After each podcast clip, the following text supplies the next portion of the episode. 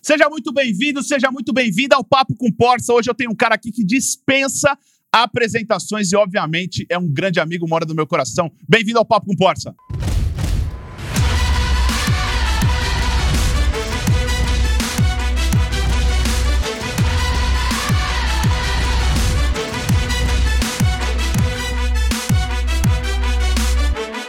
Obrigado mais uma vez, Michael Oliveira, meu amigo, meu irmão, meu mentor.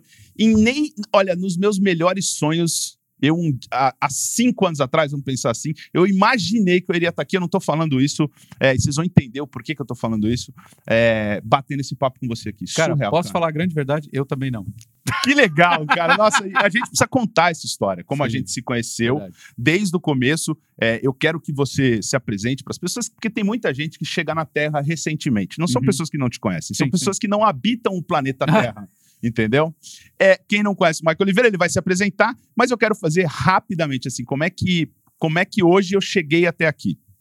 Pegou um avião no aeroporto, Fora, Fora isso. Não, mas estar aqui ah, na sua ah, frente. Okay. Estar na sua frente. Eu fui aluno do Michael, né? Hoje, Uh, hoje eu não edito mais os meus vídeos, mas eu comecei graças editando. A é, graças a Deus, comecei a editar os meus vídeos. Eu falo, porra, eu sou um case vivo do Michael, porque eu comprei um curso do Michael e falei, porra, meu, olha o cara, me ensinou, me transformou a minha vida. Literalmente, eu falo isso porque é verdade, cara. Eu não editava, é, eu não postava do jeito que eu postava, comprei e, e saí de um lugar e fui para outro. Uhum.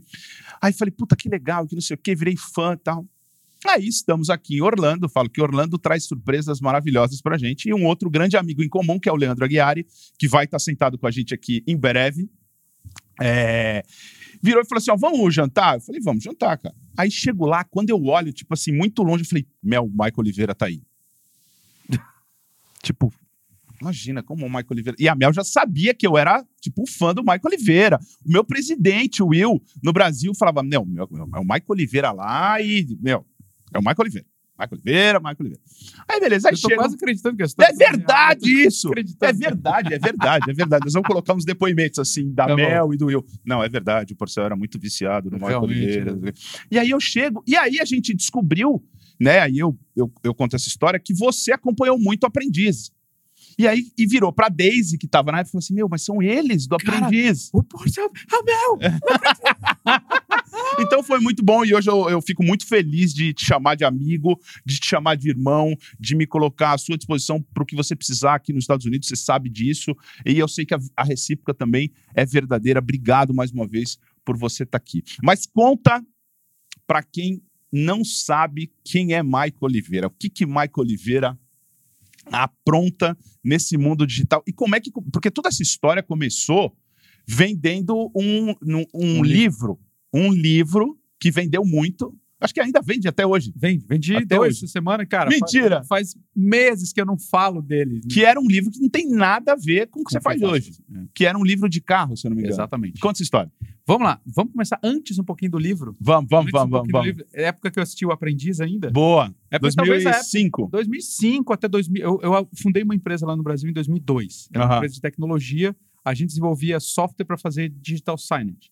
Aqueles telas assim no aeroporto que passa para Legal. e tal. Só que a nossa versão não era para o aeroporto, era para o terminal de ônibus. Então a gente mostrava os horários dos ônibus e tudo mais. Enfim, era, era um negócio legal, era inovador para a época, assim, super é, high-tech, a gente usava televisão de tubo nos terminais, pra você ter Brincando, é mesmo? Sim, tinha modulador de canal, tinha cabeamento, era um negócio assim, bem estruturado mesmo.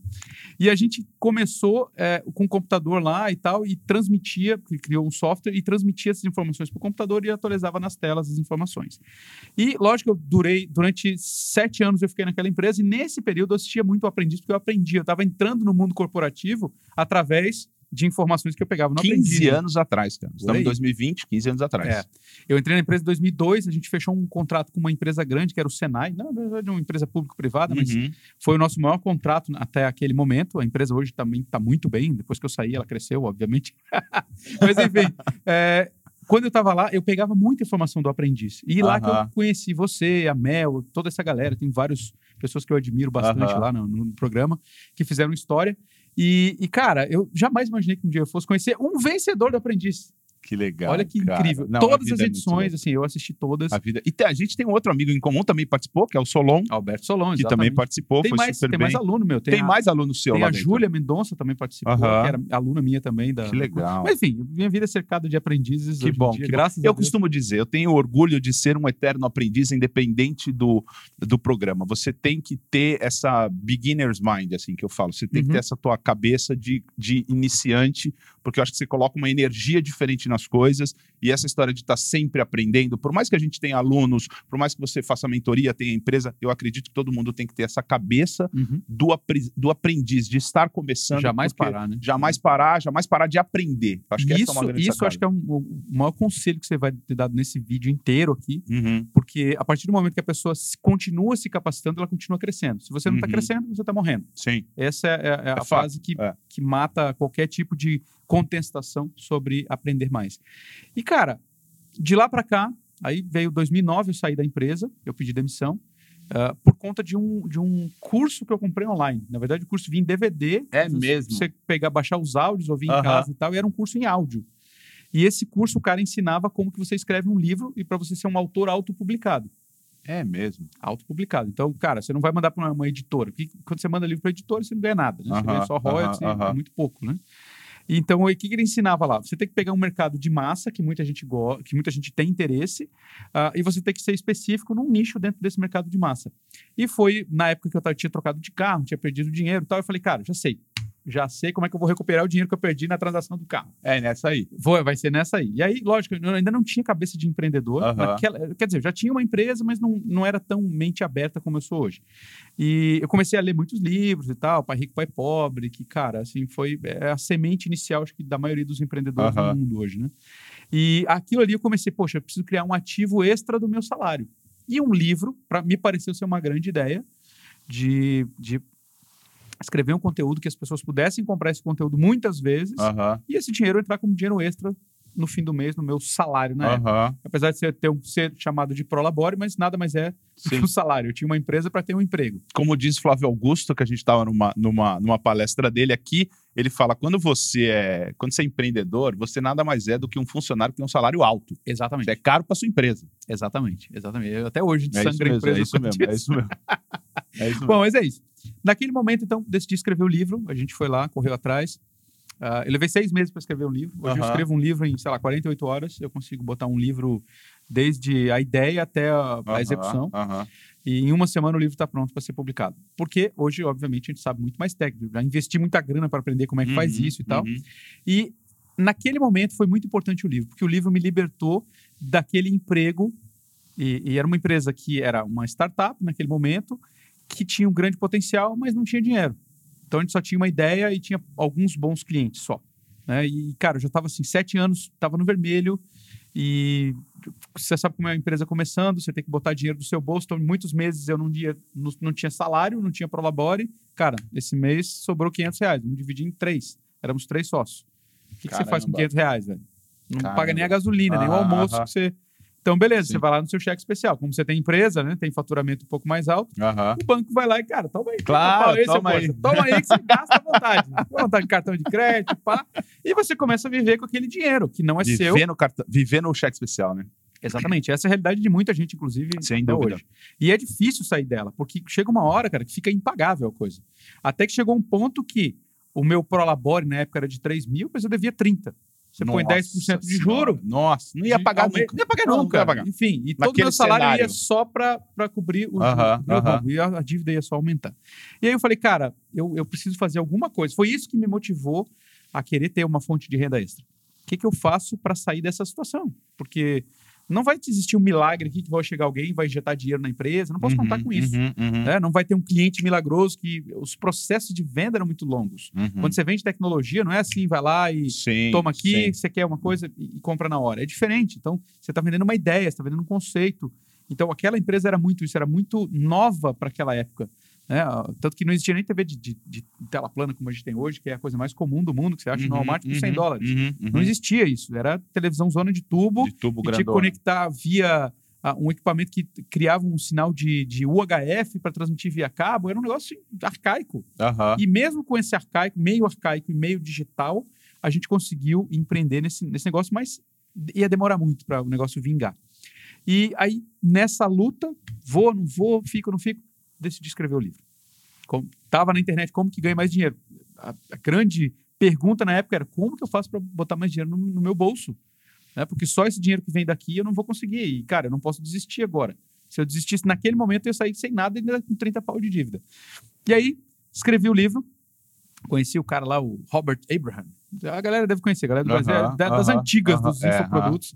É um americano que mora no Brasil já há muitos anos, ah, é. e, enfim.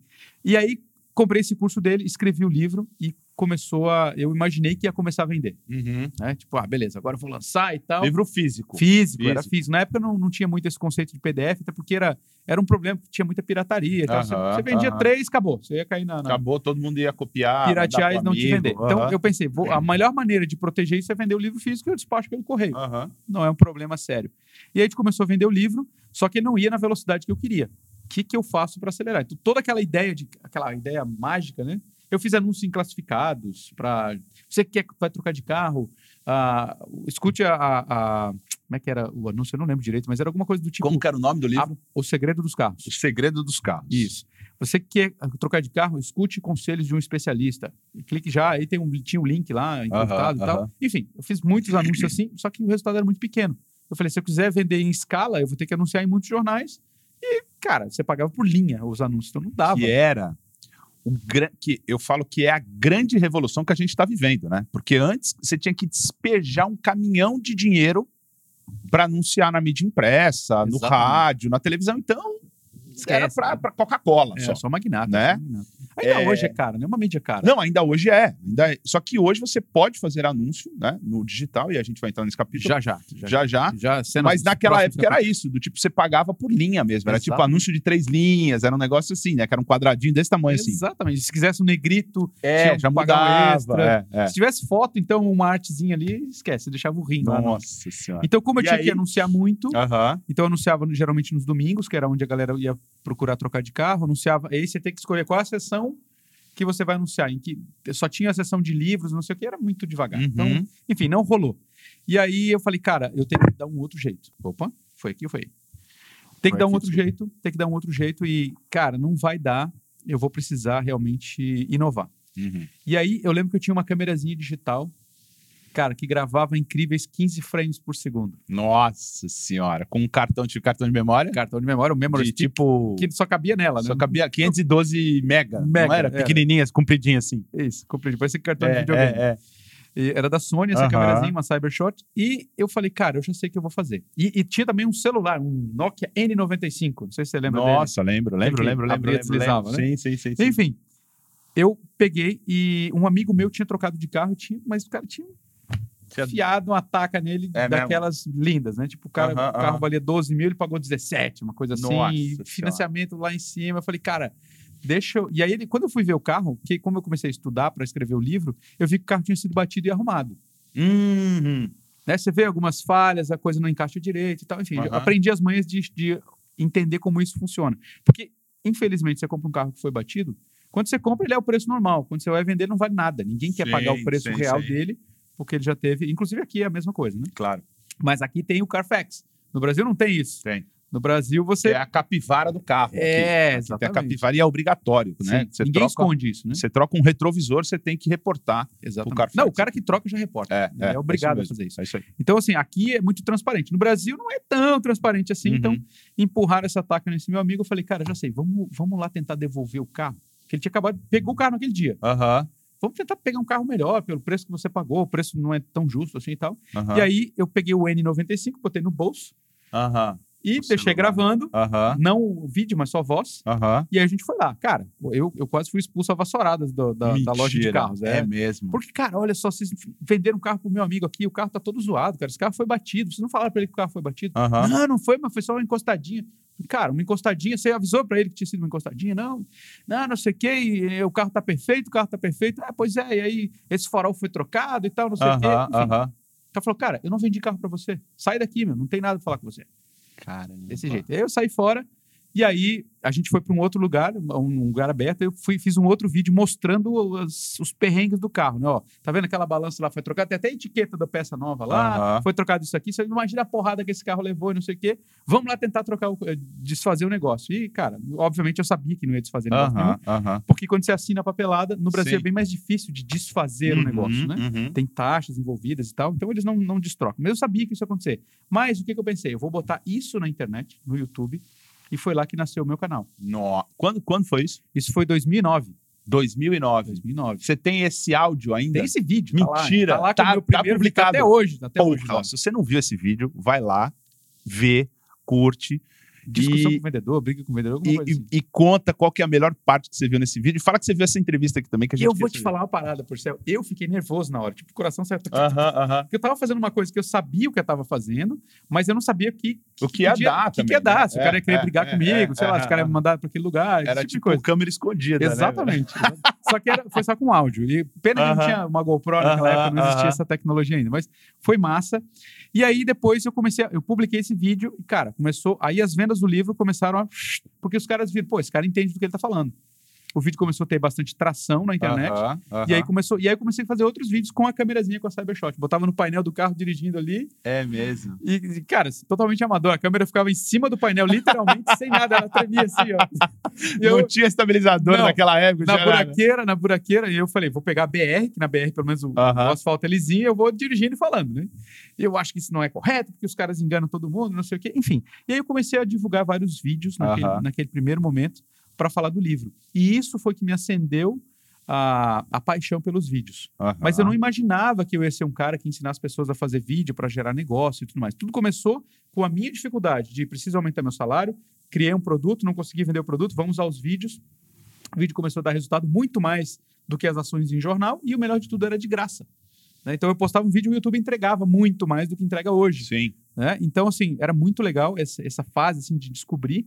E aí depois outras coisas vieram, né? É, eu, como eu ia no correio todo dia, então eu passei de vender dois livros por semana, que eu achava que aquele troço ia mudar a minha vida. Agora sim, agora eu saí do buraco. Custava quanto? Não, custava na época R$39,90. Já ia ficar rico. Vendia dois por semana, 40 ah, vezes. Custava, custava dois reais para imprimir. No, não, mas era um ROI bom, hein, irmão? ROI maravilhoso. Tá, tá melhor do que muita campanha que a gente faz hoje. Enfim. É, eu pensei, cara, vou vender pra caramba, todo mundo que quer trocar uhum. carro quer aprender. Não, cara, as pessoas tinham preguiça de ler o livro. As Comprava tem... como tipo um porto seguro, uma é, consulta, alguma é, assim. era, cara, você tem que olhar isso, tem que olhar aquilo, como é que testa o motor, como é que você escolhe um bom carro, quais são os 10 carros que você deve fugir, uh -huh, como o diabo uh -huh. foge da cruz. Uh -huh, Essas coisas assim para né, gerar, como que você economiza dinheiro do, ao longo do, do, uso do carro e tal, ao longo do ano. Enfim, todas as informações que o cara precisava para fazer um bom negócio. E as pessoas tinham preguiça de ler, cara. Preguiça de ler, por céu. É. E aí eu falei, cara, putz, me estrepei, né? E aí comecei com os vídeos, saí de duas vendas por semana, que estava nos, nos, primeiros, sei lá, três meses uhum. do livro lançado.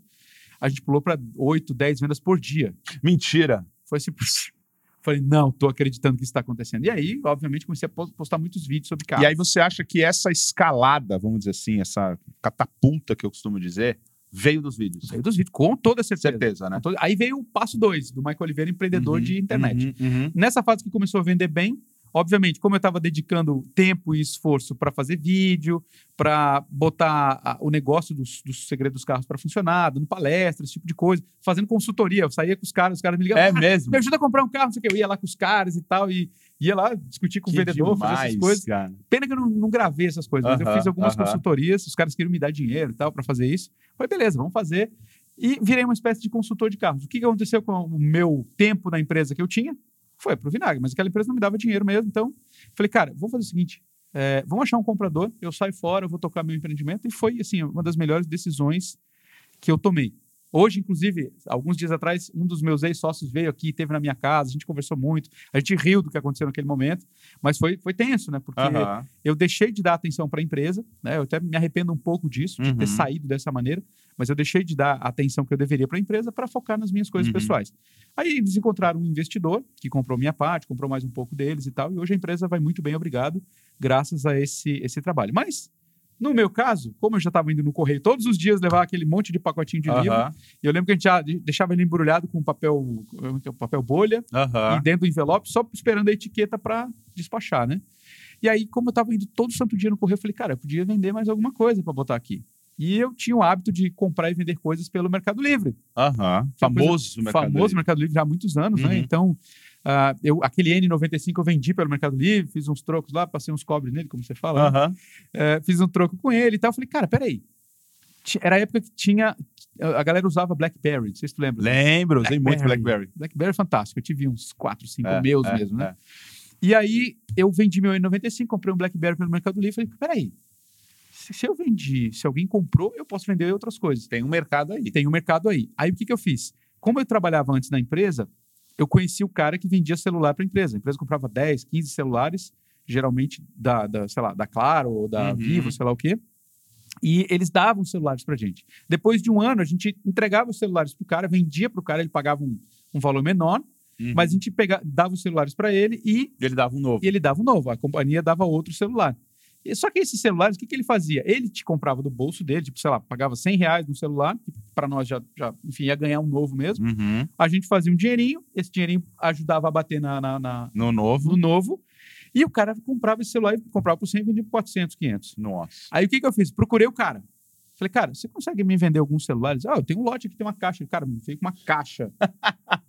com os Blackberry daquele antigão quadradão uhum. enorme. Falei, quanto você quer cada um desse aqui? Mas tinha uns sem capa, capa zoada, estavam feios, né? Quanto você quer nessa parada aqui? Ele falou, cara, eu um pelo outro aí, 25 pila cada um.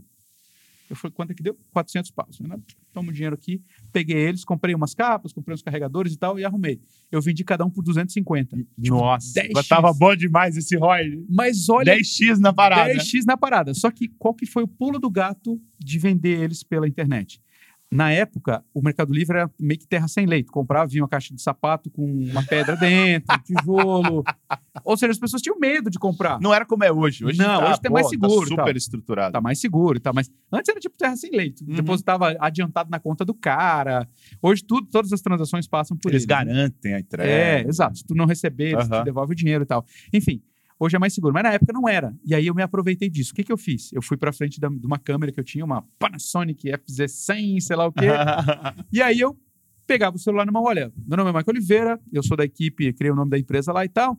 E hoje eu vou te oferecer esse BlackBerry aqui, um BlackBerry Torch, sei lá o quê, os nomes que eu não lembro mais, né? modelo XPTO. Cara, ele tem só um arranhãozinho aqui, mas isso não é nada esteticamente, não vai representar nada, você vai acabar usando uma capa por cima, mas está funcionando perfeitamente. Inclusive, se você não gostar, eu devolvo seu dinheiro. Pô, palavra mágica, né? Eu devolvo seu dinheiro, eu garanti a devolução. Uhum. E o mais legal de tudo é que, como no Mercado Livre a pessoa só fazia foto, olha o que, que eu tinha de diferencial. Eu tinha um vídeo. E a garantia. E a garantia sou eu. Mesmo que eu não, seja, não fosse um cara conhecido, uh, as pessoas olhavam para aquele vídeo e falavam: cara, peraí, se o cara quer dar um golpe, ele não vai botar a cara dele Exatamente. Aqui, né? E, e, era uma coisa muito nova, assim. Tanto que os vídeos ainda estão lá no canal secreto. Eu ainda vou usar eles um dia pra, Pô, pra falar. Libera um. Não, libera eu vou um botar um pra, Libera um pra gente botar tá, aqui. Eu vou botar. Boa, vou, boa, vou te, vou te boa, boa, boa. Gostou, hein, edição? Gostou, hein? A edição Vamos legal isso agora, hein? Droga, esse cara. Não, não, não. Vai ficar legal esse vídeo. Enfim.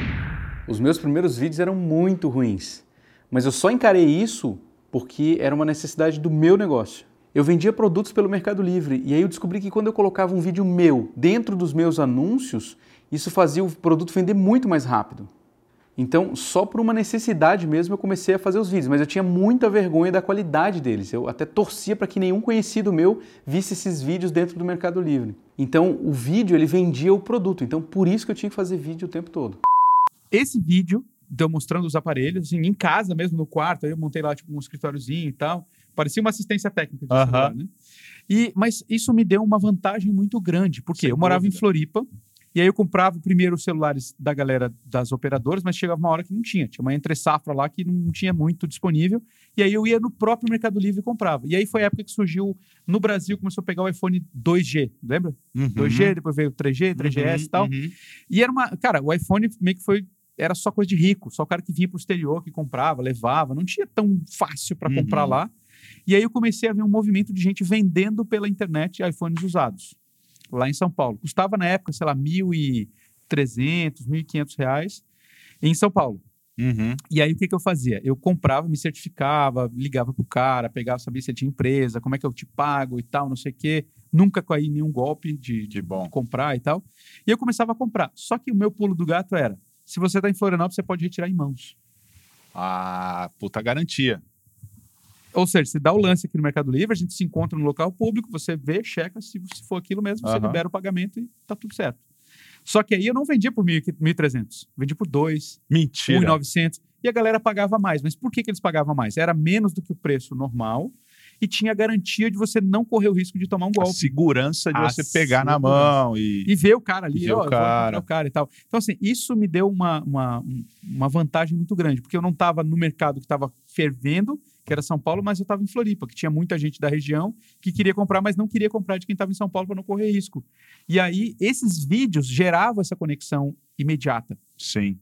Então, assim, teve, teve um dia lá que eu vendi tanto celular que no fim das contas do dia, eu falei, cara, eu não tô acreditando. Eu ganhei 15 mil reais. Mentira.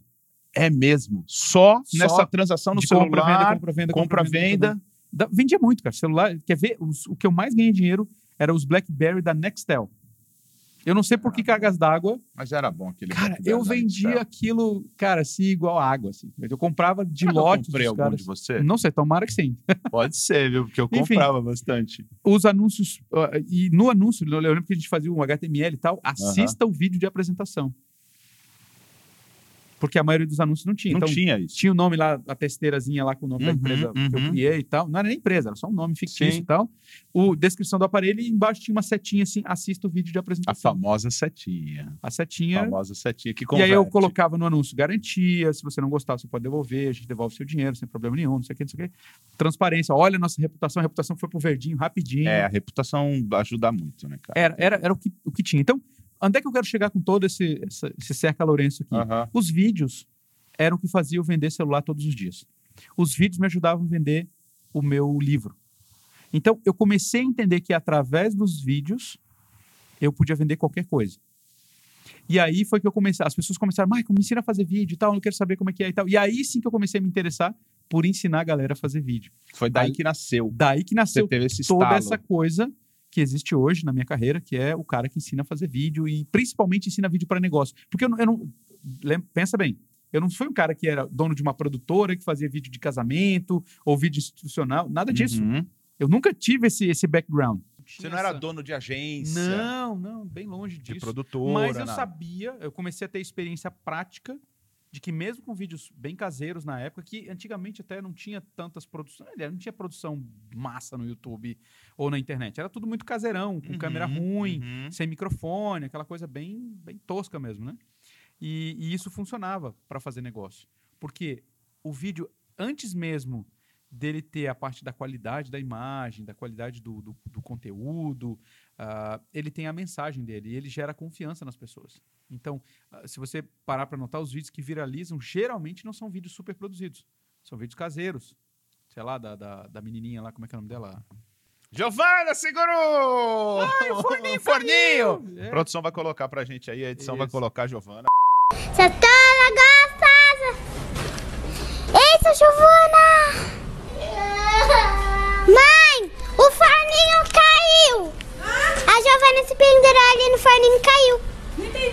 O forninho caiu. Gente, desculpa, desculpa, desculpa. Corta! de vídeo, ele é feito geralmente ao acaso. Então ele não é super produzido, às vezes é gravado com o celular em pé. Uhum, uhum. Enfim, ele não é pensado para viralizar. É difícil criar um vídeo para viralizar do zero. Sempre falo isso. E, e- e a gente, como agência, o cliente chega pra gente Eu e quero um fala vídeo assim, viral. Eu quero um vídeo. Ó, o briefing é fazer um vídeo pra viralizar. Eu falo, nós vamos embora. Porque, porra, eu também quero saber um desse. Também quero fazer um desse. Exatamente. Você não. Você, óbvio, você coloca alguns gatilhos, roteiriza de uma maneira para que ele possa pulverizar, mas capilarizar, mas viralizar é, É outra é pegada. outro. é Aquele outro vídeo da jogo. menina que ganhou o ingresso da Disney, a irmãzinha da Chloe, a Lily. Uhum.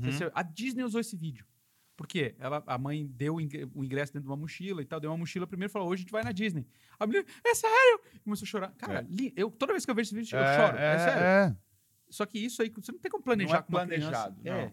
Diga, ah, é. matou a formiguinha. Não, não dá, não dá para viralizar. Então, e, não, e como você, como empresa, não pode contar com a sorte de viralizar. Sim, Que a viralização, na maioria das vezes, acontece uma vez só e depois não se repete. se perde. É, passou o timing, acabou, Uhum, aquilo ali deu. uhum. Né? Viralizou, um tempo todo mundo fala daquilo, tipo, sei lá, o caneta azul.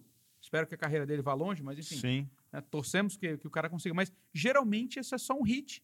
Tipo um hit de carnaval, passou, deu. As pessoas Uhum, vão lembrar e uhum. tal, mas é difícil emplacar outra coisa.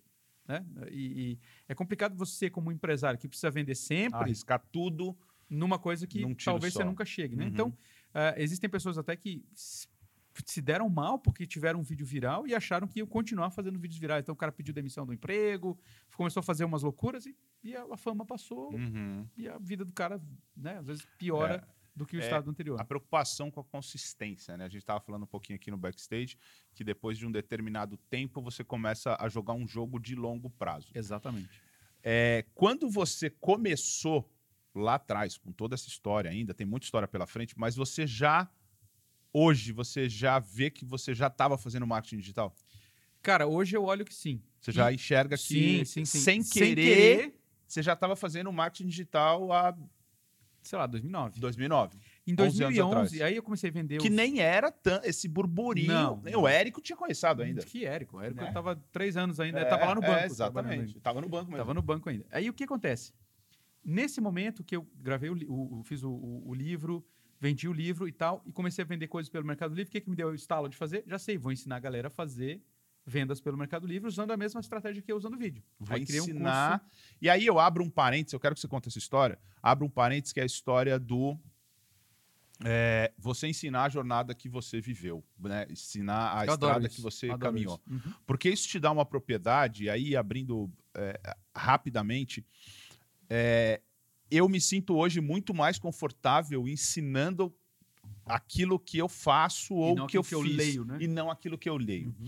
Então eu tenho é, focado cada vez mais em ensinar a minha audiência, é, e eu vejo que isso tem funcionado muito, aquilo que eu literalmente eu faço, o meu dia a dia. Porque não adianta você ensinar um negócio pro cara, sabe, super diferente. Claro, a gente faz um programa diferente, como esse aqui, que tem mais câmeras, que tem mais iluminação, que tem um cenário É a bacana. estrutura do negócio Que, que é, uma, é um pouco diferente, mas é um programa que a gente coloca, investiu um pouco mais, é, tá os, trabalhando como uma empresa mesmo. Não, o dia que eu puder investir pra botar uma Harley só pra ficar no fundo aqui, velho.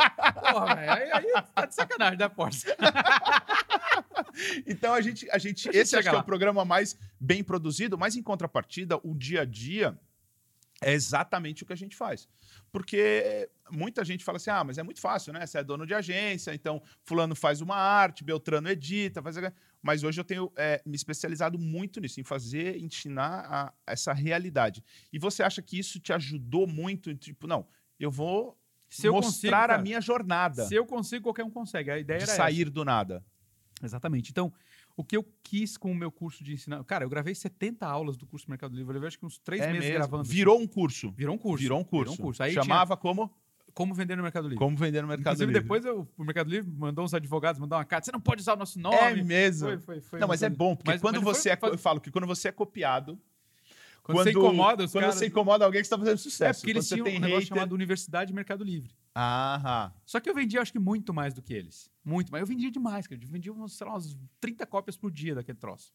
E custava 99 reais ou alguma coisa E aí entra a história do escalável, né? Isso. Porque aí você começava Comecei a a vender na mais. história, porque eu acredito que chegou uma hora que você não tinha mais tempo de fechar, Não, embalar, não, mandar para não cá, mandar para lá. Você não correio. queria mais isso, Não exatamente. queria mais ir no correio ou pagar alguém para ir no Aí você pensou, preciso ter alguma coisa que Digital. seja escalável. Começou isso, essa história de, de cursos online começou nessa época. Aham. 2010, 2011 no Brasil. Uhum. O primeiro cara, inclusive, é um cara que eu conheci pessoalmente, admiro muito, é o, o Rogério Job. Tinha uns cursos online. Eu, eu Uhum. comecei a olhar o movimento né, do que está rolando. Claro. Ele vendia uns, uns softwares, vendia umas coisas como um infoproduto. Vendia pelo PagSeguro mesmo e tal, recebia, entregava.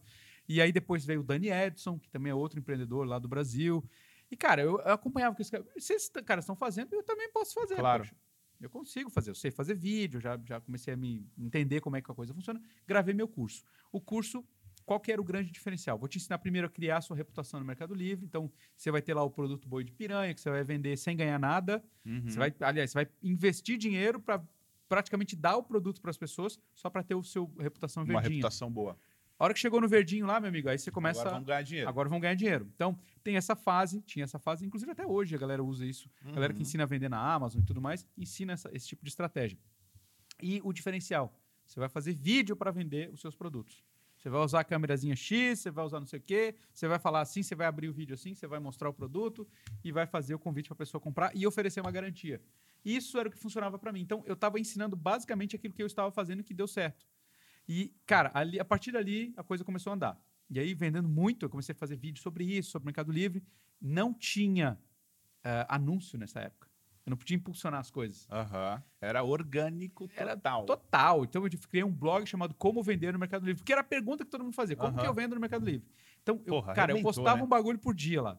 Um troço por dia eu postava Nossa. lá. E entregava, né? E entregava. Não, o SEO era fantástico. E aí, cara, começava a vender muito. Todo dia, cada vez que eu postava uma parada, vendia, vendia, vendia, vendia. Vendia 10, 12. Cheguei a vender 20 cursos num dia. E, cara, o mais legal, eu não precisava estar tá comprando equipamento como eu fazia na época do celular era uhum, bom lucro, uhum. mas, cara, era um pé no saco ficar comprando. Claro, claro, claro. Cada celular, como ele era usado, tinha um, tinha um risquinho aqui, era único, então eu tinha que fazer um vídeo, vender operação, aquele celular. Operação mais arriscada. É. Você dependia da Entresaf, tem celular, não tem, tem época corre, não tem, é. exato. Não era uma coisa nova, que você vai lá no fabricante, me entrega 20, me manda mais 30. Uhum. Não tinha isso. Então tinha época que tinha, época que não tinha. Então, sim, eu não queria mais ficar nesse. ficar fazendo vídeo, foto, foto respondendo comentário. Eu falei, cara, beleza, vou partir para ensinar a galera a fazer já que eu testei funcionou, ganhei muito dinheiro com isso, vou mostrar os meus números, então abria dentro do curso a minha conta do Mercado Livre, ó, a gente já vendeu tanto, olha aqui, não sei o quê. Isso realmente comprovava que a gente vendia bem. E aí comecei a ensinar a galera a fazer isso. E nesse momento, nesse momento da minha vida, isso foi 2011, 2012, eu conheci um cara que a gente estava lá da incubadora, o Felipe, da, da, ele tinha uma empresa que mexia com carros também, chamava Autocorp na época e tal. E, cara, o Felipe era um cara que eu, eu considerava muito inteligente. Tipo assim, sabe aquele cara que você conversa que, porra, de onde é que esse cara tira tanta coisa? tipo um porcel, assim, sabe, sabe de tudo um pouco e tal. Um cara inteligente. Pra, eu considero, até hoje, esses dias eu falei com ele novamente. Era um cara assim que eu gostava muito, admirava muito. Ele era tipo TDAH, sabe? Cara elétrico e tal, mas ele, ele sabia muita coisa legal. E ele me indicou um livro de um cara chamado Conrado Adolfo. Aham, uhum, Conrado. Cara, eu comprei o livro, um livrão dessa grossura, assim, parece uma... Já era os 8 P's? Era 8 P's. Não, Já era, era, Google Marketing. Ah, Era a versão Google... antes do 8 P's, okay, era Google okay. Marketing. E eu comprei esse livro. Cara, eu devorei esse livro em 10 dias. É mesmo? Eu li todo o livro em 10 dias. Porque fazia total sentido com o que eu estava fazendo, aquele momento que eu estava vivendo, de pesquisar, de entender como fazer SEO, aquela coisa toda. E aí me cadastrei na lista do Conrado e aí você já sabe o que acontece. Aí, depois, né? é, vai, aí, negão. Aí, aí, você, Segura vi, a carteira! Quando eu vi, eu estava lá no evento em São Paulo. Você já estava com ele. Virou teu amigo. Sim, eu não conheço ele. É, é, um cara que eu quero ter aqui. Se ele vier a Orlando, com certeza é... Ou quando eu estiver no Brasil. Mas é, me parece ser um cara muito é inteligente, espetacular, muito espetacular. competente, produto muito bom. Ele é muito bom, cara. Mas, Aí você se viu, estava lá na frente. Tava, cara, assim, mas foi esse tipo um momento de. E agora, vou, não vou, faço, não faço. Sempre, eu pensei, né? cara, eu é. quero. Eu, a vida do empreendedor é sempre de tomada de decisão. É. E às vezes são decisões que impactam na sua vida, às vezes não. E picos e vales, né? Que eu costumo dizer. Exatamente. O cara tá lá em cima. É, é a história do tô rico, tô pobre. Tô rico, tô pobre. Tô rico, tô pobre. É, verdade. Montanha russa. É isso aí. Então, naquele momento era o momento que eu conheci o Conrado, conheci uh, os, o, o, treinamento dele. E o treinamento era em São Paulo, custava, sei lá, mil reais, setecentos reais, uma coisa assim, uhum. assim, mais passagem, mais avião, não sei o que. Sei lá, gastei uns dois mil reais para ir ver o Conrado. Conheci o cara, eu acho que era o cara, fui o cara mais chato de um evento que você pode imaginar, de uma palestra. Imagina a palestra, ô Conrado, isso, não sei o quê, toda hora e tal, e contribuindo. Aqui na página 37 que eu olhei. Alguma coisa assim, alguma coisa assim. E aquilo chamou a atenção dele também, né? Claro. Porque não é normal alguém vir para o curso e, pô, esse cara sabe um monte Dedicado, de coisa, esse cara tá claro. tá ali perguntando, participando, dando dica e tal. E aí a gente se aproximou no final, a gente saiu para jantar juntos, trocamos uma ideia, enfim, comecei uma amizade com ele a partir dali. E ali ele, eu falei para ele o que eu estava fazendo, que era o curso do Mercado Livre, tal, mostrei as vendas, tal, falou, cara, me ajuda, eu quero, quero fazer um curso de, de uh, anúncios pelo Google. Uhum. E aí eu falei, eu posso te ajudar, se você quiser. Então foi o seguinte, você grava o curso e eu cuido da parte da logística da coisa, de editar os vídeos, de colocar numa plataforma e tal para vender. E aí nasceu um curso do Conrado chamado Ninja PPC. Foi o primeiro curso online dele. Foi comigo, cara. É eu tenho mesmo? o maior orgulho dessa parada. Que legal, cara. É, e, cara, o Ninja PPC, aí a gente trabalhou um tempo juntos, mas ele, ele tinha as, as necessidades dele, eu tinha as minhas, ou seja, a nossa sociedade no curso. Ele falou, Michael, Quanto é que a gente tem? Aí tem tanto. Você quer ficar com esse dinheiro e a gente finaliza por aqui? Eu falei, beleza, não, tá tudo bem. Porque ele demandava muito, ele queria atualizar a coisa toda hora e não tinha esse tempo. Eu também tinha os meus negócios. Uhum. E aí ele assumiu o curso e ficou tudo bem para mim. Também uhum. foi, foi um dinheiro bom que entrou na época para mim. Eu nem uhum. esperava essa grana. Uhum. Foi, foi legal, foi, foi massa e a gente continuou amigos. Então eu continuei indo nos eventos dele. E dali em diante, o Conrado é um cara que ele, ele, ele te ensina de uma maneira fácil o que existe por trás do negócio. Porque uma coisa é eu estar tá do lado de cá como consumidor da internet, o cara que vai lá e compra. Outra coisa é eu estar tá de trás do balcão vendendo. Uhum. Então ele é o cara que me ensinava na época como que vendia, como que era estar do lado de trás do balcão, como o cara o profissional de, de anúncio pago, que já começava a ter no Google, não tinha Facebook ainda. Uh, o cara que fazia SEO. SEO era uma coisa muito forte nesse momento da, do orgânico, né?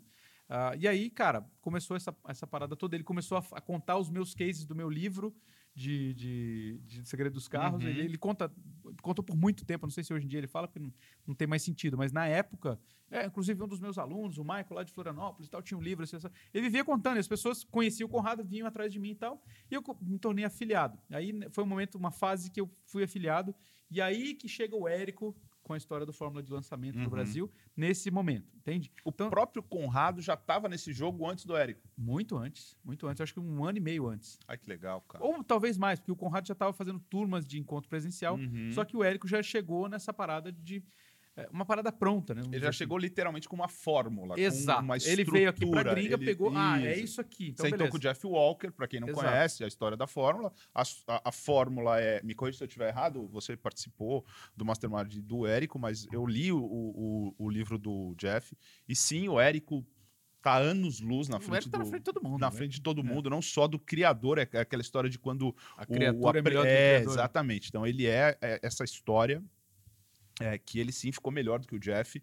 Então ele pegou essa franquia, entre aspas, Isso. esse método. Ele foi que, genial. Ele foi ele genial, foi genial ele é genial. Uh, ele pegou, remas, é, levou a estrutura básica, mas ele tomou uma proporção. Mas sabe surreal. qual é a grande diferença?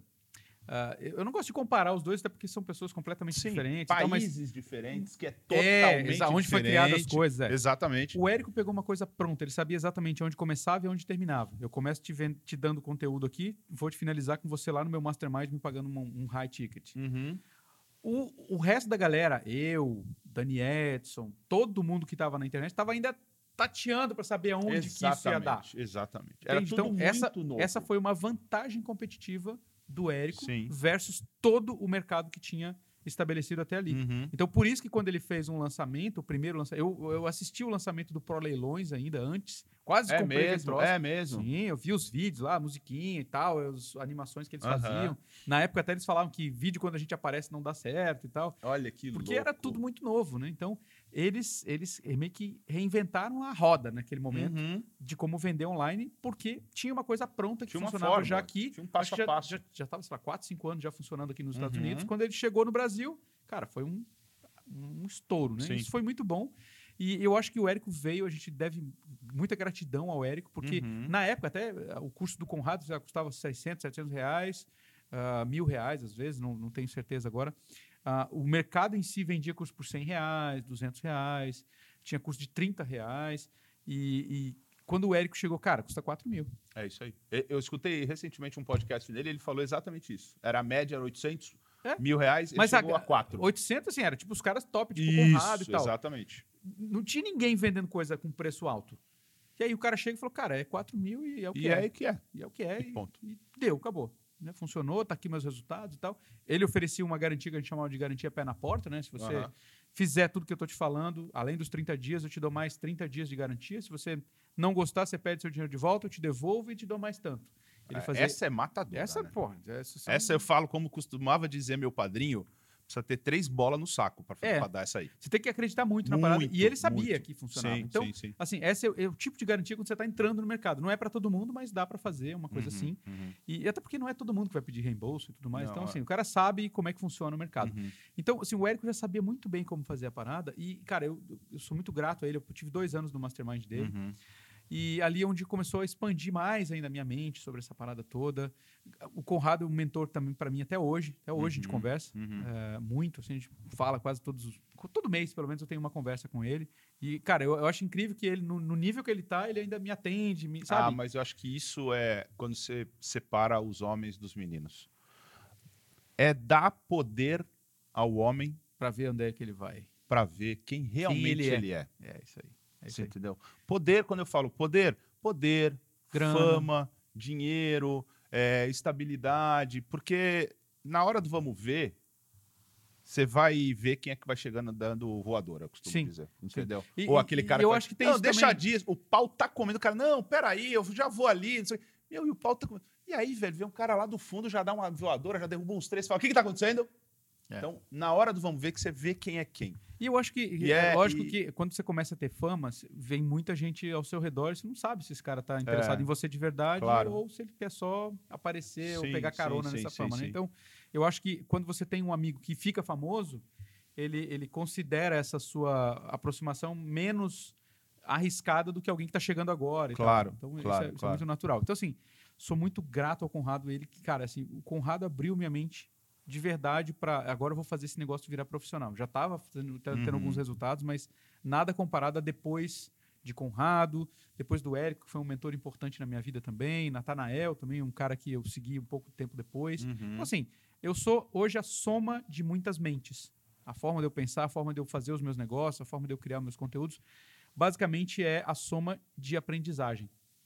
E é aquilo que você falou no início ali sobre eu sou um eterno aprendiz, é exatamente isso que todo empreendedor deve ser. Porque se ele se ele tenta fazer tudo sozinho, se ele não, não faz um, sei lá, um treinamento, se ele não vai numa palestra, se ele não vai num evento, se ele não conversa com as pessoas que estão no mercado dele, ele não, ele não evolui, cara. Uhum. Não dá, não dá para tirar da cartola do nada, vou estar aqui fazer mágica e vai acontecer uma parada massa. Uhum. Agora você vai num evento de alguém que criou uma coisa massa, que essa coisa funciona e, e você aplica no seu negócio, você cresce, você aprende, você faz mais uma vez, você vai melhorando, vai otimizando esse processo. Então é isso que tem acontecido na minha empresa hoje. Hoje eu tenho outros mentores também. E, e a partir do momento que eu passei a falar inglês mais fluentemente, comecei a, Uhum. a entender o que está sendo falado sem precisar de tradutor nem nada disso, isso também começou a expandir os meus horizontes. Porque aí eu olho não só para quem está no Brasil fazendo, eu olho para o mundo. Né? Agora eu vim beber água na fonte aqui. Sim. E não sim, sim. mais esperando que ou o Érico, ou o Conrado, ou qualquer outra pessoa levasse para a gente lá. Uhum. Ah, então, isso é eu acho que um empreendedor tem que falar um outro idioma. Eu comecei com o espanhol, acredite ou não. Eu Uhum. comecei falando espanhol porque me gusta Sim. muito, le encanta e tudo isso. E Tem aí eu fui nos eventos. Curso em espanhol, Curso espanhol hoje eu tenho que é o também. segredo dos... Não, La Fórmula de los Videos. La forma de los videos. Botar Dale. um trechinho do vídeo. Dale, que depois nós vamos colocar, vamos fazer a abertura La fórmula de los videos com o Luiz Eduardo Barão. Luiz Barón. É, Dale. é Hola, ¿todo bien? Aquí es Michael Oliveira y es genial tenerte aquí. Y hoy quiero hablar contigo acerca de una oportunidad que puede cambiar tu vida o de tu negocio. Así que vamos. ¿Sabías que comunicarse a través de videos es una de las habilidades más importantes hoy en día? a começar a falar um outro idioma começou a abrir as portas ah, do Michael pro Abre mundo. o mundo, cara. Exato. Abre o mundo. Isso é uma Exato. recomendação que eu assino embaixo. Então, você que tem a sua empresa e quer melhorar a sua empresa, quer melhorar o seu negócio, invista em uma segunda língua. E a recomendação, sim, é inglês. Por mais que o espanhol pareça ser mais fácil, o inglês vai te Abrir portas mais rápido. muito mais rápido, porque você não depende de um filtro que é, ah, eu vou absorver aqui nos Estados Unidos, o Michael vai absorver, vai remasterizar e eu vou jogar na minha rede social e você vai pegar aquilo remasterizado. Não, você vai beber Na direto fonte. na fonte. Que é, o que a gente exatamente. faz aqui. É, é- é o que acontecia. Eu comecei a con- consumir conteúdo em espanhol. Comecei com Uhum. um, um cara que morava em Miami, Carlos Gallego, porque ele falava muito despacio, Despacito. desta maneira, para que todos compreendam o que hablo. E aí comecei a escutar os caras, comprei um curso dele em espanhol, porque eu queria ver como é que outras pessoas estavam fazendo isso Claro. no mundo, né? E, e aí comecei a aprender espanhol e tal. No começo eu arranhava muito e tal, mas fui, fui, fui desarrollando meu espanhol. E aí, cara, chega um dia, me cadastrei na lista do Carlito, e aí o Carlos fez uma promoção como afiliado de um evento que ia acontecer em Bogotá. Uhum. Cara, quando você pensa em Bogotá, Colômbia, você lembra do filme do Paulo Escobar, então eu falei, fala, cara, vai- aquela dar zona merda. de guerra. Eu, tipo, eu achava que eu tava descendo no Iraque. Aham. um negócio muito doido, assim, porque, cara, nossa, eu tô morrendo de medo e tal, não sei o quê. Eu falei, cara, o evento custava mil dólares na época, e mil dólares, o dólar tava dois por um, então, Aham. dois, dois mil ah, reais em média que eu gastei para ir nesse evento em Bogotá. Viagem internacional, primeiro evento fora. Cara, acredite ou não, eu era o único brasileiro que estava lá. Único! É mesmo. E o único brasileiro falando espanhol. Então, assim, aí eu comprei o que tinha de mais massa no evento do cara, né? Do, do Barão. Ele tava vendendo lá. Na época eu não tinha, eu não tinha nem passaporte. Eu tirei o passaporte para poder viajar Uhum. para pra Colômbia. Nem precisava. Depois que eu descobri que não precisava só com a minha identidade. corrigir. Só com RG mesmo, trouxa. Enfim, comprei, tirei o passaporte, fui para lá, conheci o Barão e o, o antigo sócio dele, o Álvaro.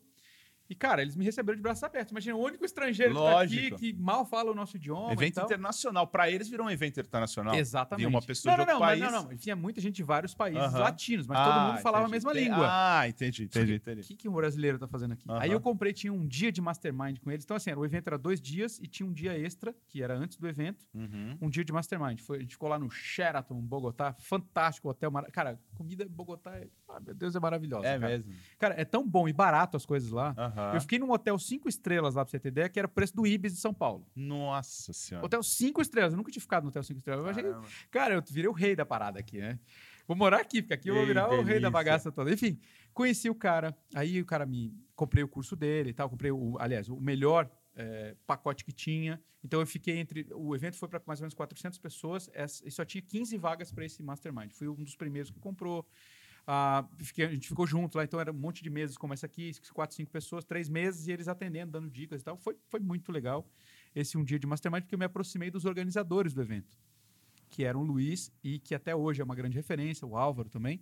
Então, eu me aproximei dos caras. E aí, no final do evento, eles fizeram um pitch. Olha, o concurso aqui, Parará, Parará, vai ser lá nos Estados Unidos, lá na Florida, em Tampa, não sei o quê. 5 mil dólares. Falei, ai meu Deus, 5 mil. Tá, eu vou, vou comprar esse negócio. Fez o upsale. Eu já comprei o troço de 5 pau. Qual que era o problema? Michael Oliveira não tinha. Tinha, tinha passaporte, mas não, Não tinha tinha o visto. visto.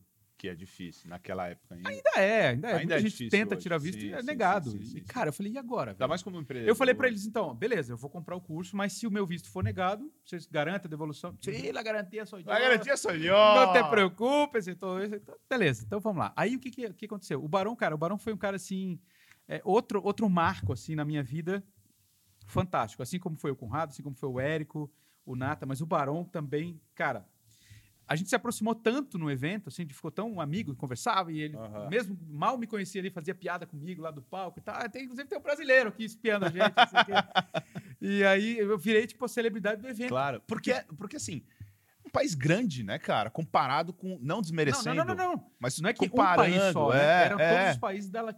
América Latina, Espanha e tal. E aí, o legal é que eu, além de ser um estranho no ninho lá dos caras, eu ainda levei uma câmera e comecei a entrevistar os caras, entendeu? No meio do É evento. mesmo? No meio do evento, entrevistar os palestrantes e tal, e todo mundo. Tem vários vídeos desses até no meu canal lá nas antigas. E aí, cara, isso me aproximou dele. E quando ele falou, então beleza, então assim que, eh, se você precisar, eu vou te mandar uma carta com um convite da minha empresa que você vai vir fazer um Aham, curso aqui. Se você aham. precisar, você usa ela na embaixada. Tá aqui o meu social security, tá aqui toda a documentação.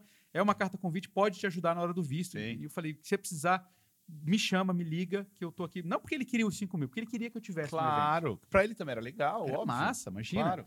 E, cara, assim, foi, foi incrível. O visto foi aprovado. É, levei, fui com a minha esposa, minha filha, tudo foi visto aprovado e tal. Eu, eu, cara, eu tava tão. é, essa palavra em inglês faz muito sentido, excited. Aham, eu, aham. eu tava tão empolgado com aquilo Aham. de, cara, primeira vez que eu vou para os Estados Unidos, cara. Para mim, assim, aquilo era, era muito mais do que o curso que eu ia fazer. Claro, era- claro, era- claro. pra- representava a realização de um sonho. E aí, eu sei que eu desembarquei aqui, eu fiquei sete dias fazendo curso com eles, era lá em Tampa, num hotel. é, Como é que era o nome? Double Tree by Hilton. E aí, cara, nesse curso, eu comecei a entender como é que os caras vendem coisas de alto valor, como é que era a estrutura da coisa toda. Enfim, foi, foi muito legal. Foi cinco dias, é, bem cansativos. Era, é, o curso começava, sei lá, 8 da manhã e até às 8, 10 da noite. Todo dia era pauleira. Foi Muito muito, conteúdo, legal. Bastante conteúdo. Isso me deu uma bagagem muito grande. E o mais legal, no final, o- o- antes, antes de eu comprar a passagem para ir, eu liguei pro Barão, ó, visto foi aprovado, tô comprando a passagem. Eu falei, então faz o seguinte, compra por cinco dias e passa mais 10 dias aqui. Eu quero que você venha para minha casa. Você vai ficar comigo lá com a Que minha família. legal. Cara, ele me recebeu na casa dele, me recebeu como um filho na casa Que dele. legal. Assim, foi, foi assim, eu, eu nunca imaginava, né? Claro. E, e aí, cara, nesses 10 dias que eu passei com ele, minha amizade com ele estreitou de uma maneira que quando ele me deixou no aeroporto para ir embora, a gente se abraçou e chorou, velho. Os Que legal. Que legal. Você ficou nos- Quantos anos atrás? Isso foi 2014. A Faz primeira vez que eu tempo. Não, e até hoje você tá com ele. Até né? hoje. Esse fim de tá semana a gente vai estar junto aí. Fizeram um lançamento junto agora, recentemente, né? Exatamente, exatamente. Então, assim, o Barão virou para mim um- um- um grande mentor. Ele é um cara muito inteligente. Ele vem de uma família de gente que trabalhava em televisão. Ele conhecia a Globo na época que os teleprompters eram feitos com cartolina. Um negócio assim. Nossa senhora. Ele conhecia coisa de televisão que eu falei, caraca, que massa e tal. Que Ele- e, a e o irmão dele é uma espécie de um Jô Soares na Colômbia. É um cara assim, muito é famoso mesmo? que tem um programa lá, o Jorge Barón. Jorge Barão. Jorge Barão. E, cara, é muito legal. E, e, enfim, aí depois fui em outros eventos dele uh -huh, e tudo uh -huh. mais.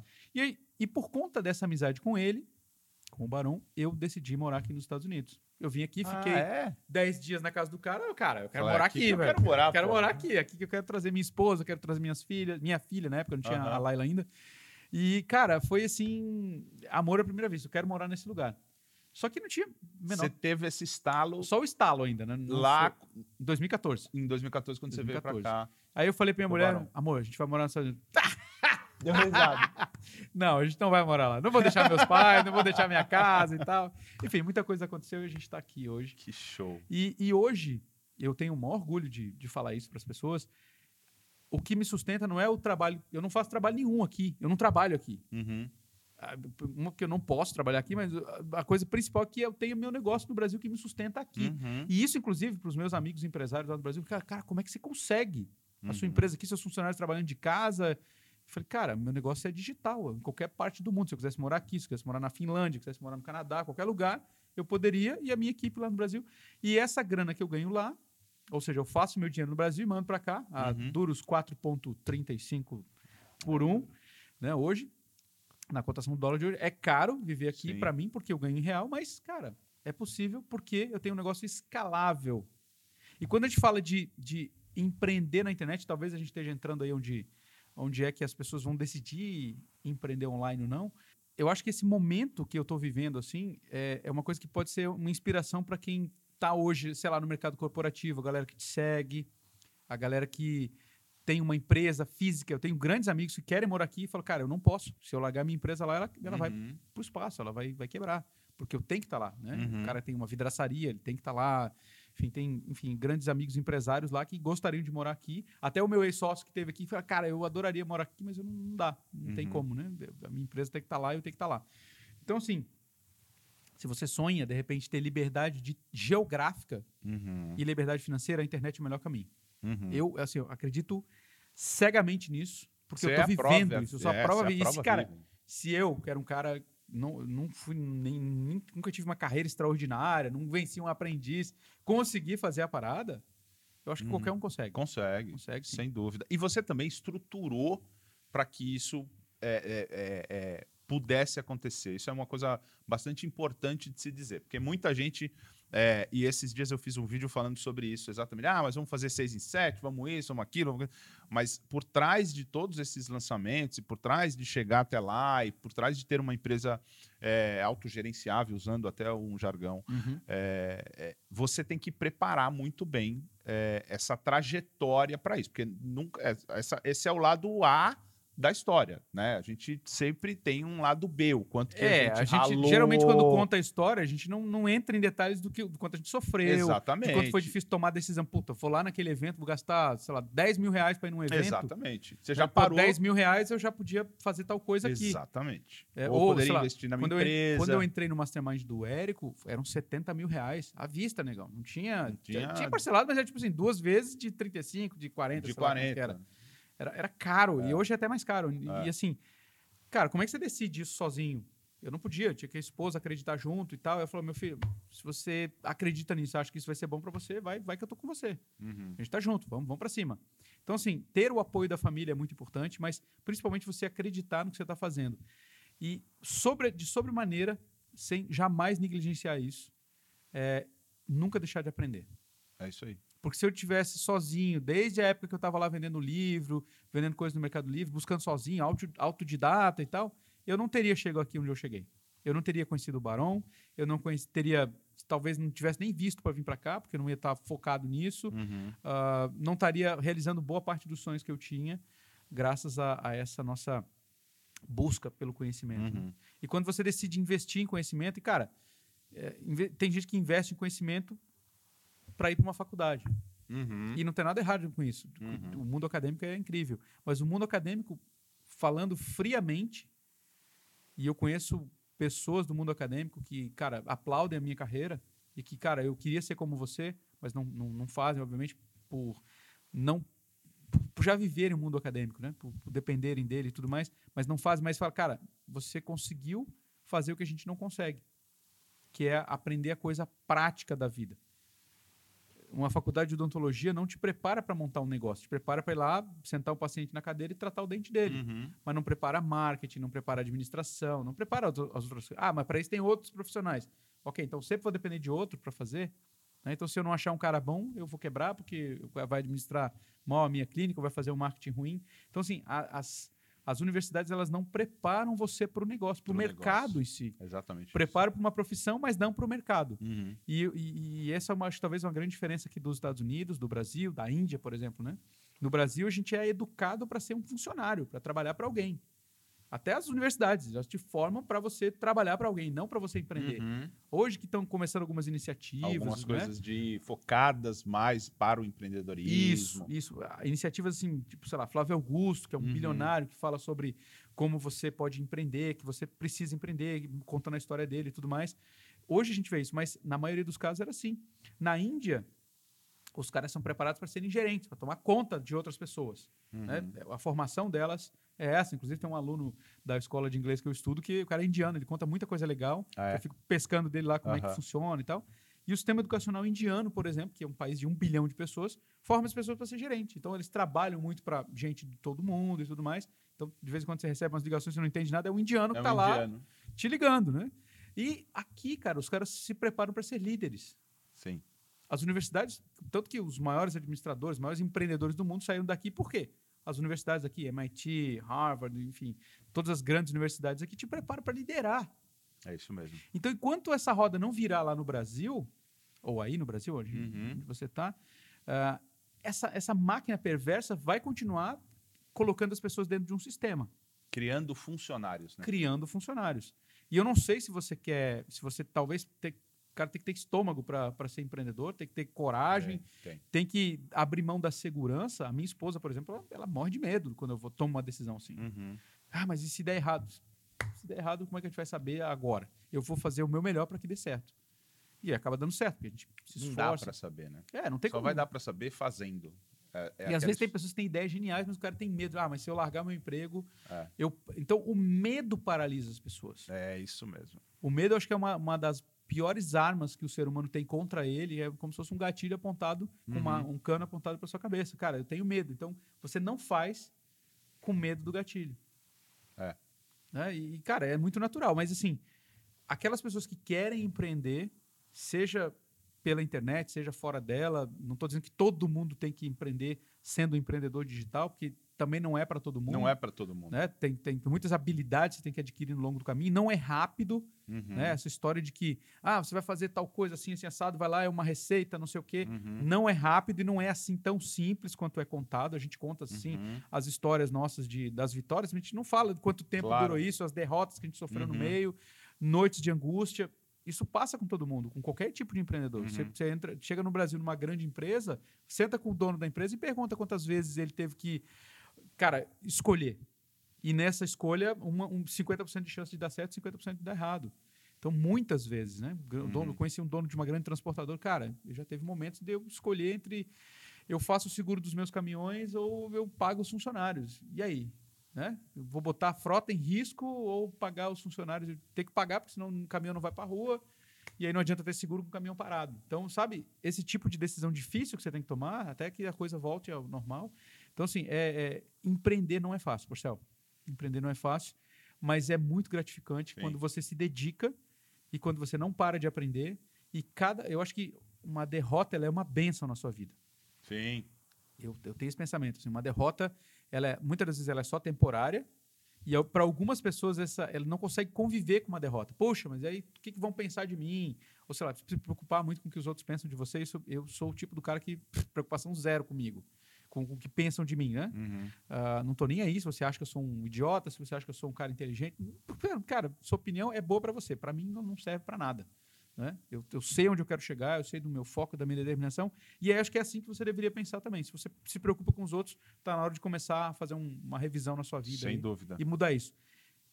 Entender como o, o seu mercado funciona, estar conectado com pessoas que chegaram onde você quer chegar, acho que esse é o grande conselho. E buscar sempre se afastar de pessoas negativas. Cara, quando começa, o cara só reclama do meu lado, cara, valeu, um abraço. É. Eu me afastei de pessoas que eu amava, que eu amo, que são familiares, Porque são muito negativos, cara. Só falam, só pensam para baixo, sabe?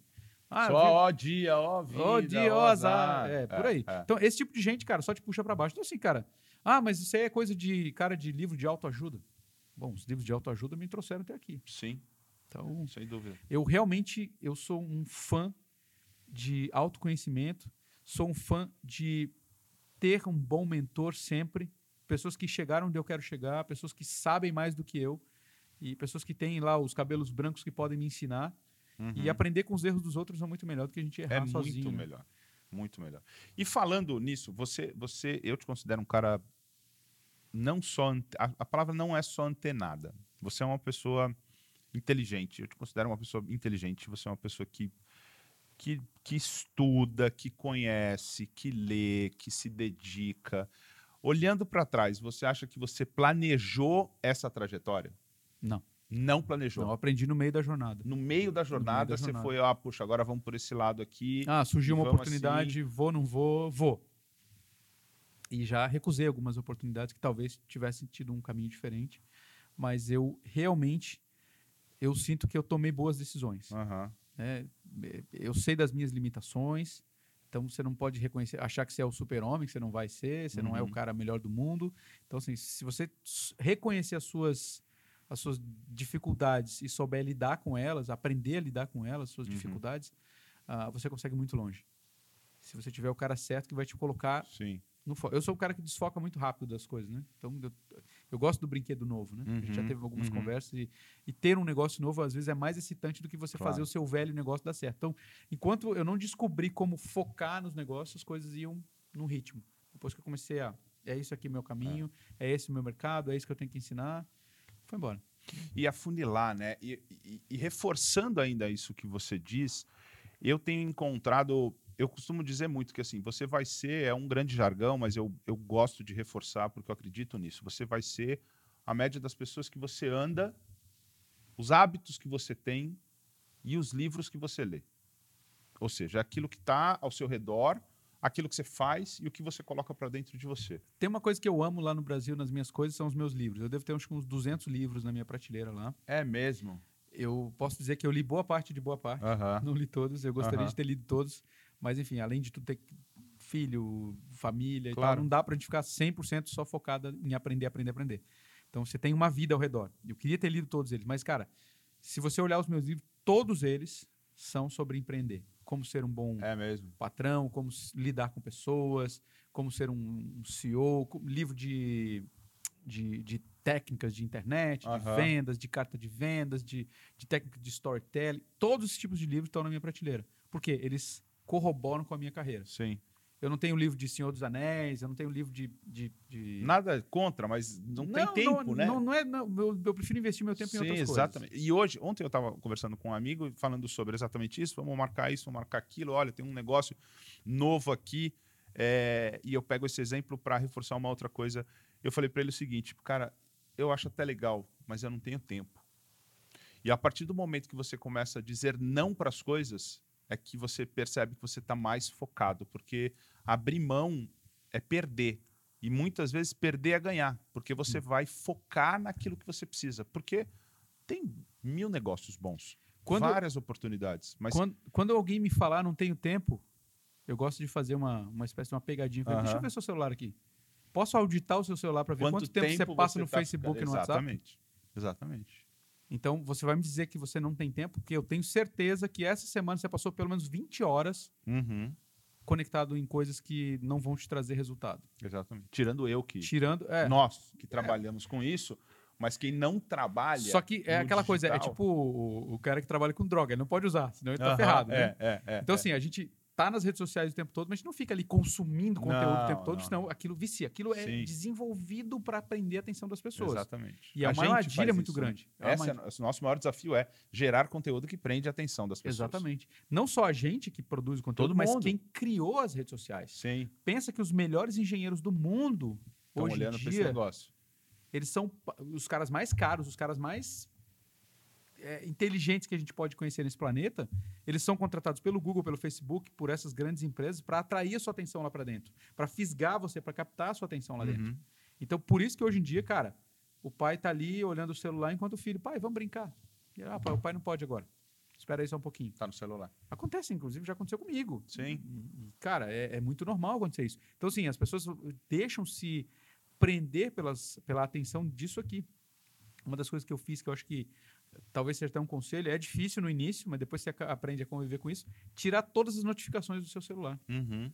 Porque cada mensagem no WhatsApp, pum, pula na sua Vem tela. pra cá, Você é. tira a atenção. Você está fazendo uma coisa, está concentrado, pum. Olha para cá e a sua atenção naquilo que você está fazendo vai para o zero. Então, eu não vou mais viver a agenda de outra pessoa.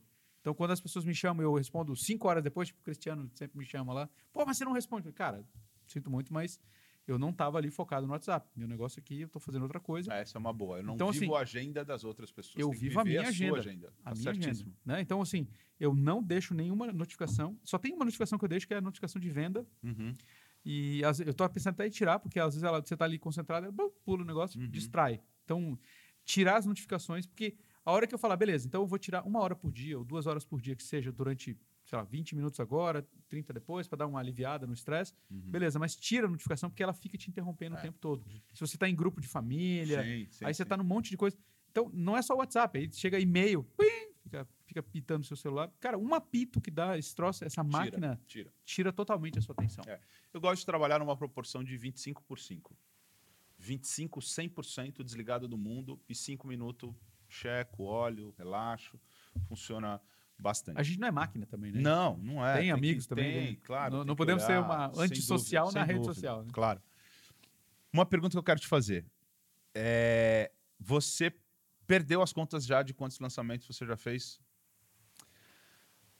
Cara, eu não sei o que você chama de lançamento. Se a gente fala de campanhas, eu, eu costumo chamar de campanha. De lançamento de Um lançamento curso- é uma campanha. Isso, de vídeo, de, de curso seu, Ah, de curso? produto seu. Infoprodutos eu tenho uns 28, 29 infoprodutos diferentes. Uhum. Alguns que são linhas de entrada, outros são mais eh, com algum conteúdo, outros com conteúdo mais denso, outro Uhum. coisas presenciais, mentorias, tudo mais. Já, já- eu não, não lembro mais quanto exatamente Mas, enfim, Perdeu as contas de quanto você já fez. Diferentes modelos. Eu sei porque a gente conversa muito, troca muito essa figurinha, aprendo muito com você, sou muito grato por isso. É, só que o que eu quero te perguntar não é isso. Isso pra- acho que a, a sacada é quais foram seus melhores fracassos, assim, o que, que você aprendeu, porque você fez um grande número de lançamentos. O que, que você aprendeu desse bololô todo, falando de marketing digital, de lançamento? Coisas que deram e que erradas você e continua fazendo é, até hoje, mas que deu errado, que se você pudesse dar uma dica para quem assiste a gente falar assim, ó, XYZ, ou uma, duas, três, cara, eu aprendi com isso aqui, isso aqui é assim ou é assado. Cara, assim, uma das coisas que eu, que eu tenho uma, uma tristeza muito grande foi quando uma pessoa que era uma das minhas alunas, ela me propôs ser minha sócia. E a gente fez um lançamento junto. Só que o que era para acontecer era, vamos fazer um lançamento, você entra com o dinheiro, eu entro com o meu nome, ah, você vai fazer o tráfego, ela tinha uma agência e tudo mais. E quando ela, a gente começou a relação, um lançamento ele dura mais ou menos uns seis meses entre o momento que você está produzindo conteúdo e aí depois você vai lá faz o lançamento, entrega e tal. Dura mais ou menos uns seis meses essa relação. Era para durar um lançamento. E eu não sei em que momento que aconteceu, não sei se foi por minha causa ou por causa dela, ou enfim, não, não- sinceramente não sei aonde foi que, que se entendeu que essa relação seria dali para frente para sempre, juntos. E eu não estava ali para ser sócio de uma pessoa, até porque eu já tinha meus cursos, já tinha meu nome, tinha meu canal, na época tinha, sei lá, 60 mil inscritos já, e já tinha o nome, já tinha uma história. Isso foi agora, em 2016. E a gente fez um lançamento juntos. ah, não foi, a gente faturou bastante, mas sobrou pouco dinheiro. Ah, no fim das contas, a gente botou muita grana em anúncio e tudo mais.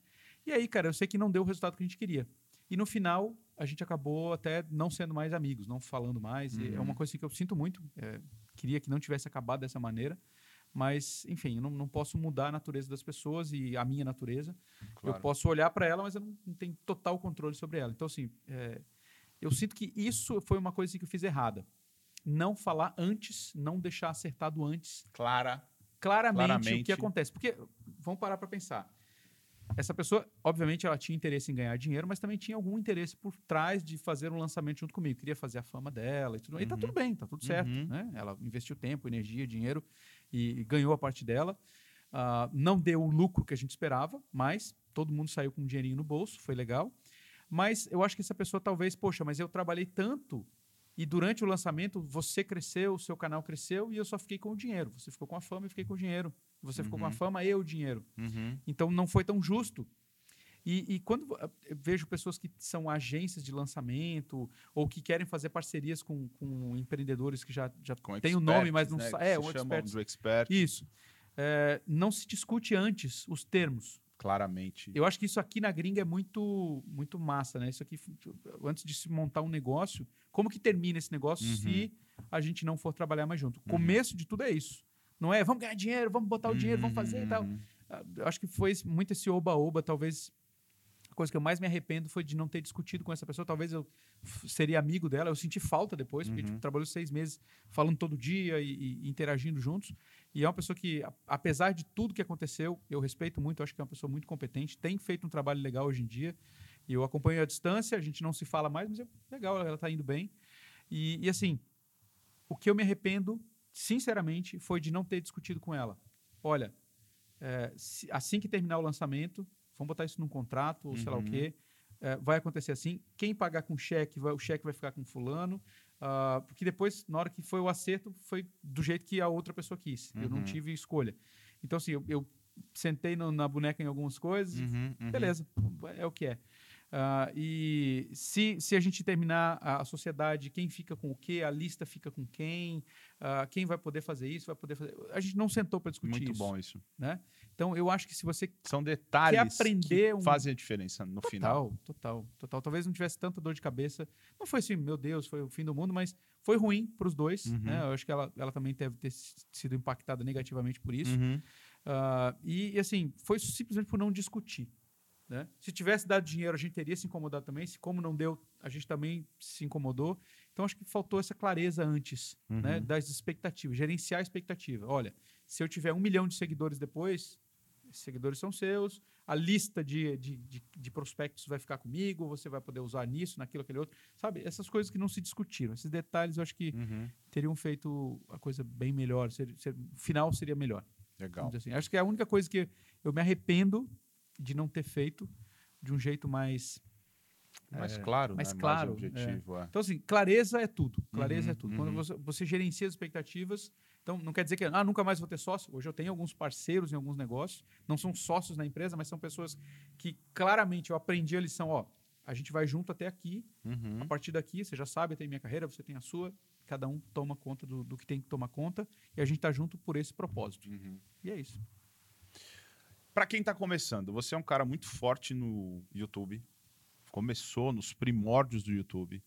Tem a sua presença digital forte no Face, no Instagram. A gente tá se arriscando no TikTok. Eu tô uma negação no meu TikTok. Nossa É dois, cara, é- senhora, meu Deus do céu. E aí Ah, fica a é. dica, não, fica a dica para você aí. Faz o que eu digo, não faz o que eu faço. É, não, que quer abrir 200 coisas, fala, mas isso e aquilo. Você- Planta o que você vai conseguir regar e Colher. rega o que você vai conseguir colher. Esse é um exemplo negativo que eu estou te dando, que é abrir meu TikTok e não estou conseguindo dar atenção para ele. Mas voltando, a pergunta é: você começou pelo YouTube, depois acredito que você tenha ido para o Facebook e para o Instagram, independente da força de cada uma das suas, das suas, eh, redes, das suas redes sociais. Me conta como é que você. Que dica você daria para quem está começando em uma dessas plataformas? Eu estou começando no meu, no meu, no meu YouTube, ah, muito forte com o Papo com Porça. Eu falo que está inscrito lá minha mãe, meu pai e agora você que está assistindo a gente, por favor, se inscreve. Uma das É, sete pessoas que estão é, conectadas aqui. Então, qual dica que você daria para cada uma dessas plataformas, que são coisas diferentes? Vamos lá, cara. Os tempos são outros, né? Os Exatamente. tempos são outros. Quando eu comecei Quando era você mato começou, esse negócio. sim. Ninguém quase é, Uhum. pensava em ser youtuber e Aham, tal. Tanto aham. que eu acho que eu surgi antes de surgir os primeiros Sem youtubers. né? dúvida. O PC Siqueira acho que foi o primeiro Sem youtuber dúvida, brasileiro que eu segui e tal. enfim, era, era um outro momento. Eu nunca quis ser youtuber de, de Uhum. ficar dando piadinhas, esse tipo de coisa. Não era. Você Siqueira, detalhe, participou do Aprendiz também, né? É verdade. Participou do verdade, Aprendiz. cara. Olha O só que cara seria um pequeno, cara né, legal cara? que eu gostaria de entrevistar. Pode ser que É. quando estiver em São Paulo. Fala com o Solon. Vou Solon bater um papo com ele. Verdade, foi na mesma época do. Solon. Então, É. mas é verdade, eram outras épocas. Era um outro momento. Hoje, o momento é de as redes sociais, primeiro que tem muito mais competição, porque hoje todo mundo tem uma câmera no bolso. Então, Uhum. muita gente tem iniciativas, mesmo que corretas ou não, muita gente chamando a atenção. A Uhum. disputa pela atenção hoje é muito grande. Então, eu gosto de pensar no seguinte: eu preciso ter o controle da máquina. E eu só tenho o controle da máquina quando eu boto o dinheiro lá. Eu já fui muito de cria seu canal, milhões de seguidores, milhares de seguidores, o que você conseguir, pessoas que estão conectadas com você. Isso é importante. É um, eu diria que se a gente pensar num avião voando, ele tem dois motores, geralmente, né? Ou quatro. Uhum, Mas uhum. vamos pensar em um avião de bimotor. Um, um jato desse que você voa aí na Gol, sei lá o quê. Uhum. Ele tem dois motores. Um eu considero que é o motor do orgânico e Uhum. o outro é o motor da inovação. Essa é a técnica que um amigo meu, a gente conversou muito sobre isso, o Gesiel. Se ele ver esse vídeo, ele vai, vai lembrar dessa conversa. Enfim, o Gesiel fala muito disso. E, e eu falei, cara, esse aqui tá um exemplo perfeito. O seu motor orgânico, ele tem que acontecer. Então, você tem que postar nos, nos seus canais normais, ah, YouTube, distribuir esse conteúdo depois, pegar partes dele, botar no Instagram, ou fazer até conteúdo diretamente para o Instagram. Mel tem feito um trabalho fantástico, sua Uhum. esposa, eu estou adorando. E engraçado que a gente fez um, um ano novo aqui na sua casa, a gente participou do- de uma ceia aqui e tal, e ela falou, cara, não sei se eu faço, eu não faço. Mel, vai lá e faz. E ela tá fazendo, É, ela tá fazendo um super trabalho orgulhoso bacana. dela. E você sabe que, como é que fala? É casa de ferreiro, espeto, Espeto de de pau. Eu não tô colocando a mão em nada. Acredita, não? É ela, legal. tá, ela tá fazendo muito por ela as ideias, está escrevendo e está editando. Claro, eu dou uma dica ali ou outra, ela me consulta toda, mas tô muito feliz que tá, tá andando isso aí. Não, tá eu vi o vídeo dela lá, mãe, tô fazendo evento. Cara, é maravilhoso. Ah, muito Enfim, bacana. Ah, fazer esse trabalho de orgânico ele é importante, Uhum. mas ele não pode, você não pode se limitar a isso. É a base, vamos dizer assim. É. Você não pode só fazer a base da casa, tem que construir uma casa, Tem né? que botar uma casa em cima, tem que fazer alicerce, tem que fazer Uhum, telhado uhum. e tudo mais. Então, na minha opinião, hoje em dia, além disso, você tem que ter uma forma de monetizar suas redes sociais. Uhum. E quando eu falo monetizar, não é só ter o programa de parceria do YouTube, que o cara clica no anúncio e você ganha um dinheiro, porque isso, cara, meu canal hoje com 300 e poucos mil dá 200 dólares. De, isso não paga nem. E é frágil, né? É. Porque recentemente. Pra quem faz conteúdo pra crianças, né? Exatamente, que a gente tá gravando esse vídeo, o YouTube acabou de cortar. A acordou um dia e falou assim: ó, vamos cortar essa. Não, acordou um dia, alguém foi lá e meteu um Exatamente, processo nele e falou, é. então corta essa porcaria aí. Exatamente. Que pode chegar a acontecer de cortar É. tudo, né? Pode acontecer, não estamos dizendo que vai acontecer. Inclusive, tem um amigo meu, Samuel, e a, a Adila, eles têm um canal chamado Três Palavrinhas. Eles têm. Tinha equipe no Brasil, tinha lá umas oito pessoas trabalhando no canal, que era um conteúdo evangélico para crianças, que as Uhum. minhas filhas assistiam. O canal tem 3 milhões e pouco de, de assinantes. É um Uhum. canal fantástico, vídeos muito bem produzidos, tipo galinha pintadinha crente, vamos dizer assim, né? uhum, Um uhum. conteúdo bem, bem, bem de nicho, que eles estavam indo muito bem, obrigado, com- conseguindo pagar tudo. Tinha um maestro, tinha a Adila que cantava, enfim, gente muito competente. Era um trás. era uma um empresa, business, era um negócio. dava dinheiro. O YouTube e cortou, e agora? E aí você sabe que a gente tava. é, e ele, ele- eles fizeram essa pergunta pro Flávio Augusto. Ah, você estava lá, Eu verdade. tava na lá. E aí ele falou assim: E agora? você O construiu uma casa num terreno alugado. É, é. Então é muito frágil, né? Exatamente. Muito frágil esse tipo de coisa. E é lógico que ele vai. A gente já conversou, eu sou amigo do Samuel também. Uhum. E a gente conversou, dei algumas ideias para ele, do que ele pode fazer. Não sei se ele vai executar ou não, mas Uhum. tudo depende dele, né? Tem outros caminhos. Então, quando eu falo em monetizar suas redes sociais, não é contar com o programa de parceria delas. Contar que- com os outros. com os outros, exato. Que coisa que está fora do seu controle. Uhum. né? E isso está totalmente fora do seu controle. Então, ter uma lista de pessoas que te seguem, que gostam do seu. Isso, cara, desde quando eu entrei no marketing digital, faça uma lista, cuide bem da sua lista. Ponto. Isso já é um começo. Fora, Fora do da barulho rede. das redes sociais. Uma Exatamente. lista. Ou Um uma lista de e-mail. ou de WhatsApp, ou de Telegram. Né? Qualquer Ter tipo uma lista. lista fora. Fora da lista de seguidores lá. né? Exatamente. Isso. Então, isso é o, é o primeiro passo. Ter um negócio por trás. Seja você um, que, ser um, alguém que divulga cursos de outra pessoa, ou um produto de outra pessoa, ou criar o seu próprio produto para vender. Uhum. Então, eh, já vi muitas inicia- iniciativas de pessoas que criaram negócios baseados nas redes sociais delas. E não é vender camiseta, sai do óbvio, sai do óbvio. O óbvio é Uhum. vender camiseta e caneca, porque alguém vai lá e vai fazer para mim. Isso é que eu vejo muitos youtubers fazendo. Ok, é legal o branding dele, mas Uhum. não é um negócio que você vai fazer alguns milhares ou milhões de reais eh, com isso. Ah, Por mais que você tenha muitos seguidores, não é onde está o business, né? Uhum. Então, ter um negócio por trás do seu, do seu Das suas redes das suas sociais. redes sociais. Ah, fenômenos como o Whindersson, por exemplo, são difíceis de acontecer. A Anitta, a Anitta, apesar de eu não gostar da música dela, eu acho ela uma excelente Nossa senhora. Trabalho. A, a questão. Eu gosto da Anitta, a Mel gosta da Anitta, mas tirando o gosto musical, Como empreendedora, ela é fantástica. É de tirar o chapéu, Exatamente. inclusive, o que ela tá fazendo nas redes sociais. Exatamente. Então, assim, Surreal. ela, ela tá monetizando uma coisa que era só para ser seu clipe de música. Tem Uhum. muita gente que faz clipe de música. Uhum. Cara, ela, ela criou um mega negócio. O Condzilla também, apesar de não curtir as Sim. músicas, Condzilla é um exemplo clássico de um empreendedor que que está fazendo o que grandes gravadoras não conseguiram fazer. Mas eu não sei se ele começou o negócio já sabendo onde ele ia chegar. Uhum. Provavelmente não. Provavelmente ele chegou- começou fazendo uma coisa amadora ali e tal e foi profissionalizando. Hoje ele tem equipes, ele consegue produzir dois, três clipes daquele por dia, se ele quiser. Uhum. Então, todo dia, ele tem, criou uma máquina, que é um Porta dos Fundos é outro exemplo. outro exemplo, apesar de não gostar, mas Uhum. é um outro exemplo. Não, é, muito- tirando gostos É, pessoais. enfim, pessoais e os caras são religiões e afins. empreendedores. Os caras são Exatamente. empreendedores. é. Então, eles monetizam. Apesar que o Porta ele é muito monetizado pelo YouTube. Eu não sei se eles têm negócio por fora. Ah, ele tomou uma. pro- Eu falo que é uma reinvenção, assim como foi é, na TV aberta o CQC. Eles revolucionaram a maneira de fazer infomercial, de colocar é, a escola, Ah, é verdade, a- verdade, a, verdade. Pepsi na abertura. Então, é, é- é fortalecendo aquilo de sair do óbvio. Aham. Porque muitas vezes fala, pô, mas como é que eu vou me reinventar agora? Cara, você vai ter que sentar a bunda na cadeira e vai ter que ter algumas ideias boas para você se reinventar. Que discutir os- com pessoas que sabem. Exatamente. pra É, ter- ter melhorar suas mentores, ter pessoas que possam te guiar nesse caminho, que já tenham passado por essa estrada, ou já picou essa, essa, essa, esse caminho no meio do mato, Uhum. é, e se reinventar. Porque a rede social, ela tá barulhenta, vamos dizer assim, né? Muita Ela gente. tá com muita gente, tá difícil de chamar atenção para todo mundo, para mim, para Anitta, para pro Godzilla, para todo mundo. Uhum. Então é de que maneira que você vai fazer, é, vai monetizar as suas redes sociais de uma maneira inteligente e que chame a atenção Sim. das pessoas, que não é não é Eu difícil. gosto muito desses modelos de você ter ou um infoproduto, um infonegócio muito Uhum. legal. E tem muita gente fazendo muita coisa legal com isso, porque você atrai a atenção da pessoa pelo conteúdo e depois Uhum. você vende um conteúdo mais denso Uhum. para ela. Tem um modelo de eh, merchandising, como o do, do próprio. ah, fugiu, não, Porta dos Fundos. Uhum. Ah, o Whindersson faz muito infomercial. O Whindersson já é um, um caso à parte, porque ele já Uhum. tem os shows dele. Sim, já tem- foi para televisão, foi pra já televisão. Enfim, tudo. exatamente. É um, é um cara genial. Mas Isso. começou começou com um canal no no quarto YouTube. dele com uma câmerazinha Uma ali. GoPro em cima de uma caixa de sapato. Exatamente. É. Aliás, minto. Ele começou com uma câmera emprestada Uhum. na casa de uma amiga, que ele ia a pé até a casa dela, gravava, editava, no mesmo dia, porque ele tinha que subir de lá da casa dela, que ele não tinha computador e internet. Ou seja, começou sem recurso nenhum. Uhum. Então, assim, mas óbvio, não, não, cara, de maneira alguma, o cara é espetacular. Ele é um cara engraçado, um cara que conta piada, um cara que. Ele é divertido. Então, o- é isso que o brasileiro queria ver e ele conseguiu entregar isso para o brasileiro e ele monetizou isso muito bem. Uhum.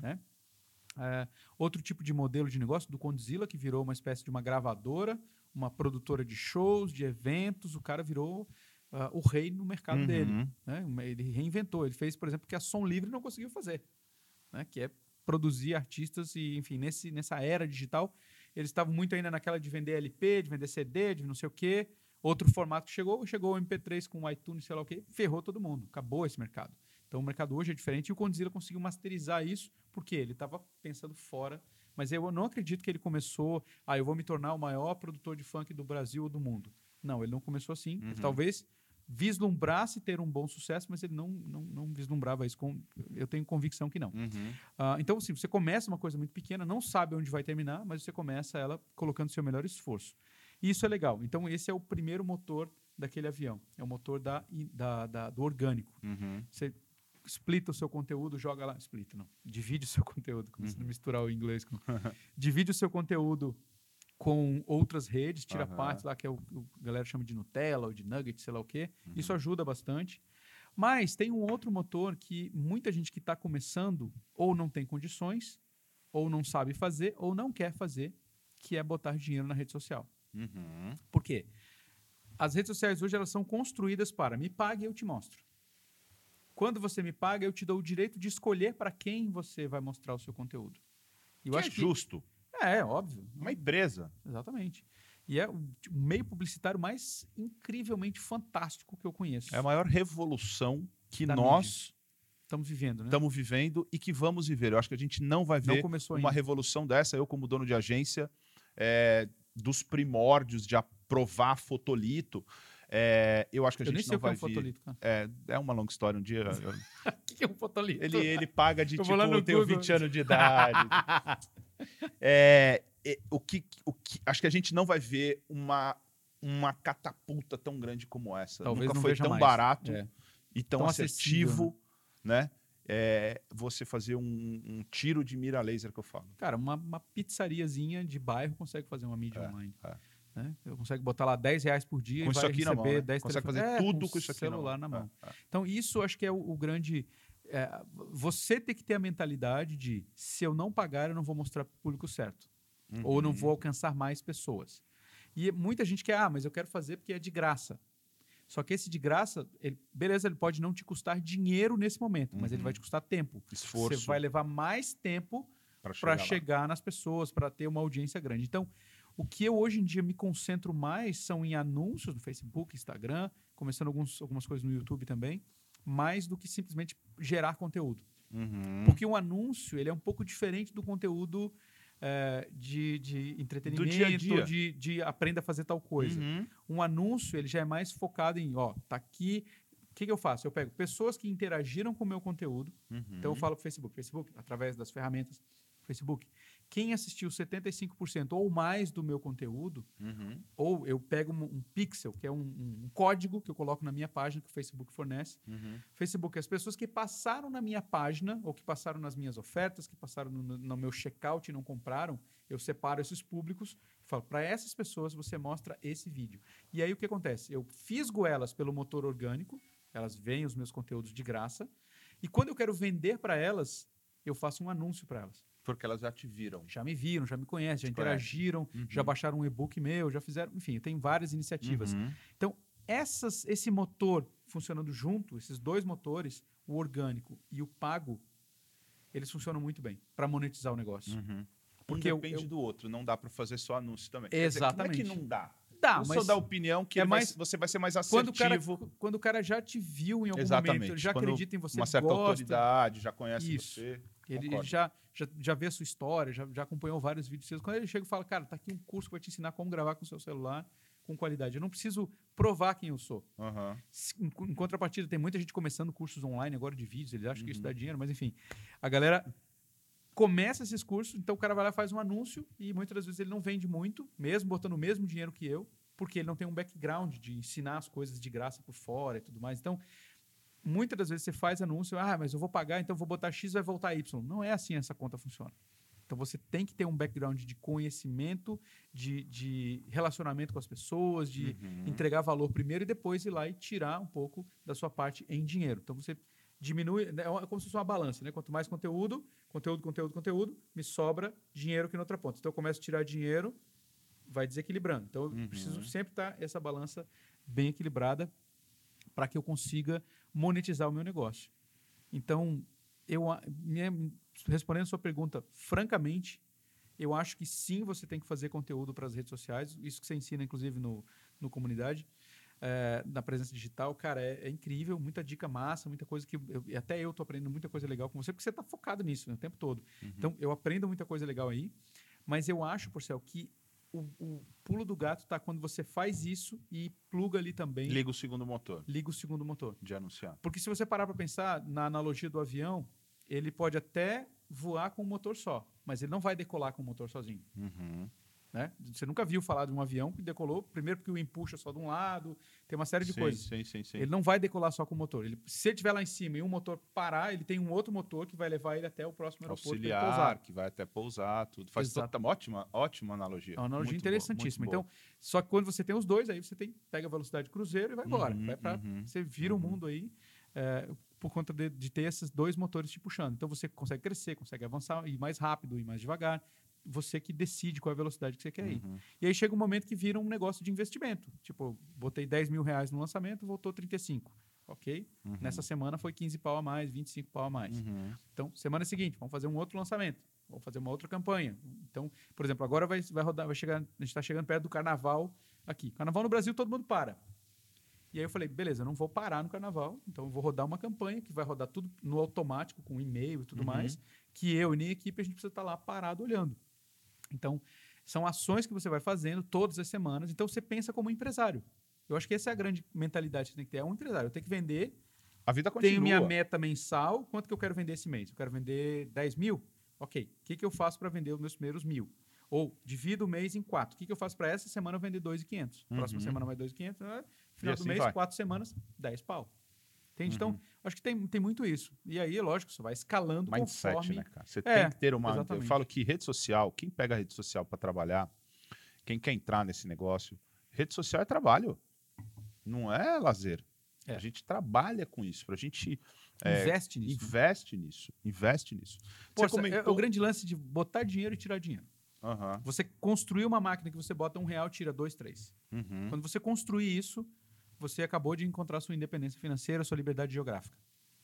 Acho que essa é a grande lição Essa que fica. é, é isso mesmo. Porque quando você bota 10 mil aqui, tira 35, beleza, tenho 25 aqui. Uhum. Pega desses 25, bota, sei lá, bota 20 na semana seguinte, tirou 40, beleza, entendeu? Você vai multiplicando o seu dinheiro ou Uhum. Nunca ou é proporcional Não. nem igual. Às você vezes tem que deixar muito você claro. pega, você, você- eu já perdi dinheiro Sim. em campanha, tipo, botei 10 mil, vendi 4. O que, que deu de errado? Vamos analisar Uhum. e vamos briefing com a equipe. Galera, o que, que aconteceu aqui? Briefing não, como é que é? Brainstorming com a Brainstorm. equipe. No final, o que que... Ah, aconteceu... Ah, beleza, a gente não vendeu por isso. Então, agora a gente vai excluir esse público e Porque parte da próxima campanha. Muitas vezes as pessoas têm essa impressão de que, ó, eu vou investir mil. Investir mil. Vendi 10 mil. Pô, fiz 10 Agora vezes. eu vou botar 100 mil Agora eu ali. vou pegar esses 10 mil e vou botar de novo, vou fazer 100. Não é assim que funciona. Não é assim. Não é assim. Não é então, assim que assim, funciona. Você comentou da comunidade ah, Presença Digital. Primeiramente, muito obrigado. Você é um presente digital, tá lá com a gente. Quero te convidar para fazer uma masterclass fechada só para os nossos presentes digitais lá. Eu tenho certeza que você tem muito a entregar. Ah, e quero pegar uma carona, não só para falar, fazer um jabazinho aqui da comunidade e tal. Momento Jabá. Momento Jabá. Porcel. Bate aí. o- Tem, tem agora, 2020, ah, o show da, do, do meio do Super Bowl teve um, ah, uma propaganda do Facebook que eu amei, porque ela está diretamente ligado a muita coisa que eu acredito, que é ele valorizando cada vez mais os grupos no Facebook, que é, a gente tem um grupo fechado da presença digital no Facebook. Você São acha né? que são as comunidades. Você acha que esse é o futuro? Do Facebook? Você acha que foi uma. Isso, essa, essa foi uma, uma- um manejo do Facebook? O Facebook tá morrendo, o Facebook- queridinho da vez é um Instagram. Eu tenho minha opinião, mas eu quero escutar de você que tá nesse negócio há, há bastante tempo. Como Vamos é que lá. você tá vendo tudo isso? Vamos voltar lá de trás, né? Do tempo dos primórdios. A gente tava... Vai voltar pro Facebook? A gente entrou no Orkut. o- No Orkut? A gente entrou Eu no tinha o Orkut. Orkut. Todo mundo Puta tinha Orkut. que aí entrega toda a, idade da pessoa. Comunidade Eu Odeio Acordar Cedo. É tinha o lembra? Tinha, uma, tinha um Orkut muito forte do aprendiz, cara. Ah, é? o Coleocratas, é verdade. É Rafa, uma querida. Um beijo. Legal. Enfim, beijo, Rafa. É, A gente começou no Orkut, aí veio o Facebook, aí veio os anúncios no Facebook, aí veio o Instagram, vieram outras centenas de redes por aí. Ah, LinkedIn, uma Uhum. rede para outro tipo de propósito. Uhum. Ah, o Instagram, e quando o, o- o Facebook apareceu, a galera migrou do Orkut, tanto que chegou a minguar a rede de, de o Google falar, acabou a festa, vamos apagar as luzes aqui, deu, Uhum, morreu, uhum. acabou o Orkut. O Facebook veio lá e dominou a parada. Por um bom tempo, acho que uns três ou quatro anos, ele reinou sozinho, Nadando de braçada. nadando de braçada. Aí veio o Snapchat, veio o Instagram, o Facebook foi lá, pff, abocanhou o Insta. Ah, surgiram outras redes como o WhatsApp, a galera começou a interagir pelo WhatsApp, que são coisas diferentes, o WhatsApp com o seu Face e tal. Não, é, Uhum. não é a mesma coisa de usar o Messenger do Face, não é a mesma coisa que o Uhum. WhatsApp. Então, assim, são redes diferentes, vão comprar esses caras. Ou seja, os caras compraram tudo. Então, por todo lugar que você vai, você, você continua ainda dando atenção para empresa Facebook, Incorporated, blá blá blá. Se você abrir o seu Instagram, lá informações, lá tá no no finalzinho Facebook. tá escrito Facebook. Você abriu o WhatsApp, na hora que você coloca o seu número, by, é, Vai, Facebook. Facebook. Enfim, você está ainda Na mão do. na mão do Nosso Facebook. amigo Marco. Se você não está dando dinheiro para ele, você está sendo usado para que alguém dê dinheiro para eles. Uhum. Ponto. É, né? Ou você, Boa colocação, ótima. quando você, ou você é o produto, ou você é parte da, Se da máquina. você, pra- se você não está na mesa, você está no menu. É, é por aí. É bem essa É situação. bem essa. bem isso. Então, assim, eu considero, não, não quero que a pessoa pense, ah, o cara está enrolando para falar. Não. Você tá. O Facebook está vivendo um momento que está tendo uma debandada de pessoas para o Insta Uhum. e para ele tá tudo bem, porque continua em Tá casa. dentro de casa. Tá dentro de casa. Mas ele tá fazendo algumas ações para que a galera volte a consumir conteúdo no Facebook também. Uhum. Porque tem muito anunciante no Face, muito anunciante no Insta. Ou seja, o cara que anunciava no Insta, que pagava, tipo o cara que mandava grana lá pro Marquinho. Marco, toma aqui, bota 10 mil recas aí para Uhum. anunciar. Eu, eu continuo botando os 10, só que em outro lugar. Uhum. Ponto. Então, para ele, não muda muito. O que ele não quer é que as pessoas saiam daqui e vão lá pro TikTok. Porque lá Uhum. tá mandando dinheiro pro chinês, não é para isso ele. aí. Então, beleza. Então, eles estão. A, a briga, eu acho que não é nem entre Face e Instagram, Uhum. é com outras redes. Ou ele compra, ou ele mata. Né? Tipo, bota funcionalidades que tem lá no, no Insta, já pff, ferra Uhum. tudo. A boa história disso é o Snapchat, que Sim. Era uma grande promessa e tentou comprar os caras. Não, então beleza. Então, Então fica aí sozinho. deixa Vai comigo na praia. é nós. Deixa Pronto. comigo. Exatamente. Né? Meses depois, um ou dois meses depois, estava lá os stories e cara, Tudo que tinha no Snapchat. com o. Snapchat. Enfim, então, eu acho que hoje eles têm iniciativas que, e aí va- vai a questão do amadurecimento do público, do entendimento deles, de como que as pessoas interagem no Face. Eu acho que eles descobriram que as pessoas interagem muito mais nos grupos do que sozinhas individualmente, só para os colegas. Por exemplo, tem grupos que eu participo, eu sou ativo lá, cara, eu gosto de postar coisas, ah, coisas de hobby, por exemplo, eu gosto de carros da Toyota. Então, é, ter- assim, um prazer para mim estar num grupo do cara que gosta de falar do carro, Uhum. entendeu? É, é tipo uma paixão minha, eu curto Claro. a parada e, e tô lá no clube lá, enfim, eu posto coisas lá frequentemente. E isso é uma coisa que não toma muito meu tempo. Coisa no momento de lazer, eu ah, dou uma olhadinha, ah, que massa, olha só que legal, não sei o quê. Dou os parabéns pro cara que comprou um carro novo e tal. Olha, cuida disso aqui, cuida daquilo. Uma coisa que eu faço com prazer. Então, eu acho que o Face começou a entender que esses tipos de grupo, seja um, um- um PD, por exemplo, Uhum. da galera que está ali para discutir marketing digital, para aprender, seja o grupo de culinária, seja o grupo de família, e aí tem os grupos também no WhatsApp, Uhum. sabe? Então, tem, por exemplo, as hashtags que você segue no Instagram, né? Outra parada que eu curto mesmo, o Mustang, que é um carro que eu vou ter no futuro próximo aqui.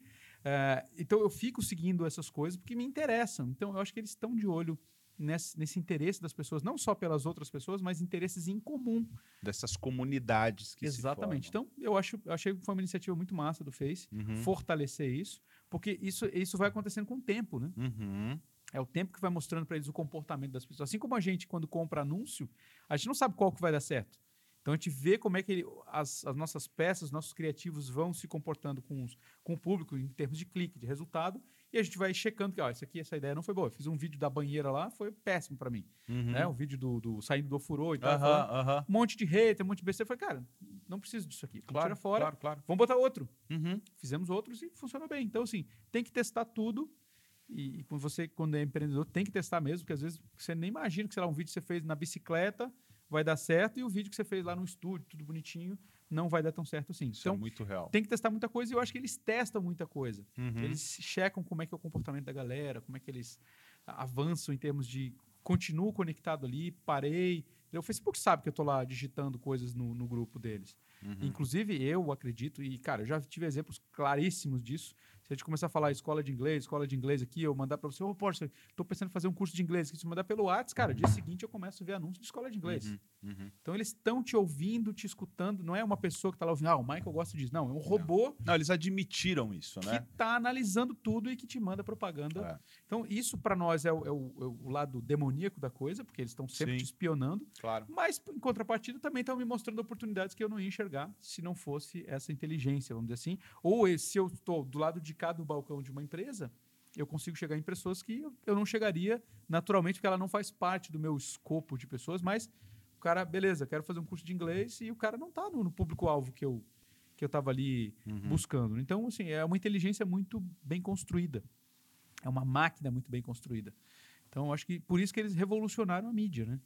Totalmente, assim, É. tanto que É uma- tornou acessível. Um dono de um salão de beleza que, sei lá, atende 20 clientes por dia, ele consegue botar lá 20 reais por E dia chegar para duas mil pessoas naquele perfil. naquele dia fazendo uma oferta, É, por exemplo, de um produto. Eu acho que se ele for fazer isso num método orgânico, ele não vai chegar em 2 mil pessoas. Mas se ele botar lá 20 reais por dia, talvez ele chegue em 2 mil pessoas que moram no bairro que ele está, Uhum. que ele atende, que tem o potencial de ir lá comprar, né? Ou de consumir um serviço ali. Eu acho que esse é o grande lance, Porcel. É, é, é você estar pensando sempre no como que, que eu faço de ação orgânica e o que, que eu faço de ação paga. Uhum. Né? Como é que eu boto mais pessoas visualizando minhas ofertas. Legal. Eu ganhei um presente de aniversário de você que eu gostei muito. Foram três livros maravilhosos. Ah, moleque. Muito obrigado. Quero saber se você fosse eleger um livro assim para dar de dica para quem está assistindo a gente para o marketing digital, para mudar o jogo assim do tipo, cara, essa é a Bíblia, você tem que ler esse. Para agora, vai lá, compra e leia. Cara, eu acho que quando a gente pensa em marketing digital, a gente pensa em empreender. Uhum. né? Tem, tem, tem bons livros que eu li que assim, abriram minha mente. Eu vou indicar não só um, mas vou indicar três. Boa. Que foi a semente dessa cabeça que eu tenho hoje. Legal. Primeiro deles, para te tirar do mundo como você enxerga hoje, tipo a pílula da Matrix, é o Pai Rico, Pai Pobre do Robert Kiyosaki. Uhum. Para mim, cara, esse livro é assim, é a, a semente de tudo, tá? É, é onde ele te mostra que você não precisa trabalhar para alguém, que você não depende de ter um chefe, você está vendendo seu tempo, tem que construir ativos e tudo mais. Para Uhum. mim, esse é o livro assim que Muda o jogo. muda o jogo completamente. Te tira de um estado de medo, de paralisia ou de eu, eu só consigo me sustentar se eu trabalhar para alguém, vender as minhas horas e receber um salário no fim do mês. Acho que isso é assim é, é- é antes de, empre- de pensar em marketing digital, é como é que eu faço para empreender? Uhum. Vai tirar os seus medos, suas travas. Depois eu tenho um outro livro que também me ajudou muito, que é o Trabalhe Quatro Horas por Semana. Do T. Harvey. Não, Hum. não é do Ecker. Esse é do Tim Ferriss. Tim Ferriss. Tim Ferriss. Cara, quando eu li aquele livro a primeira vez, eu falei, cara, parte, eu já tô fazendo parte disso, mas isso aqui é mágico. Se eu conseguir, cara, esse Ele é que muito um- bom. Ele é, ele é fantástico. Ele é muito Ele bom. é o podcast dele é bom, os outros livros. E aproveita que esse é fino, né? É. Porque os outros é tipo assim, ó. Não, eu comprei o 4 horas para o corpo, que é um troço É, desse é, tamanho. é, assim. é. E, enfim. É, então, assim, Tim Ferriss, para mim, cara, é, é outra sumidade É. no mercado de marketing digital, porque ele te mostra como que ele, ele vivia, por exemplo, em outros países, morava na Argentina, tinha gente trabalhando não sei aonde, entregava os produtos dele, tinha a secretária virtual que fazia tudo para ele, enfim, ele só quatro horas durante a semana ele reunia com quem tinha que reunir e as coisas aconteciam e o cara vivia como um bom vivan em- nos lugares que ele desejava viver. Eu acho que Uhum. isso, se você conseguir construir uma máquina como essa, você consegue começar a realizar os seus sonhos. Uhum. Não é fácil, não é para todo mundo, mas ela te dá uma visão de onde eu posso chegar. Acho que aí é um para quem quer empreender no mundo digital. ah, tem um outro livro que não é o meu terceiro da lista, mas seria o dois e meio, Uhum. seria o Mensageiro Milionário do fugiu o nome dele, Do Brandon Bouchard. Brandon Bouchard. Brandon, Brandon Bouchard. Brandon Bouchard. tá Ah, o Mensageiro Milionário dele, deve ali, ter aqui, deve ter aqui. Tá bem ali, Presente livro- seu. Hã? Ah, Esse meu. Presente seu. Esse livro Espetacular. esse livro realmente é assim é outro é um clássico desses que você tem que ler para abrir a sua mente para esse mundo digital. Então esses dois livros você tem que ler assim na, na mesma pegada. Lê um, Uhum. depois em seguida já lê o outro. Eles E é vão tudo livro de final de semana, né? É, livro de 200 páginas, É, curtinho, é, é, né? é. Dá para ler de boa. Não é tipo o livrão do Conrado de 800 Não, páginas. não, não. você Tem lê, português, é Isso. super tranquilo. né? Então esses dois, esses três, dois e meio, né? Uhum. O Pai Rico, Pai Pobre, Por semana. por semana e o Mensageiro Milionário. E eu acho que uma- um outro ponto que você tem que pensar também, é, que é o, o livro O Segredo da Mente Milionária. Porque você tem que pensar também, agora que eu estou ganhando dinheiro, como é que eu administro Boa. o ganho.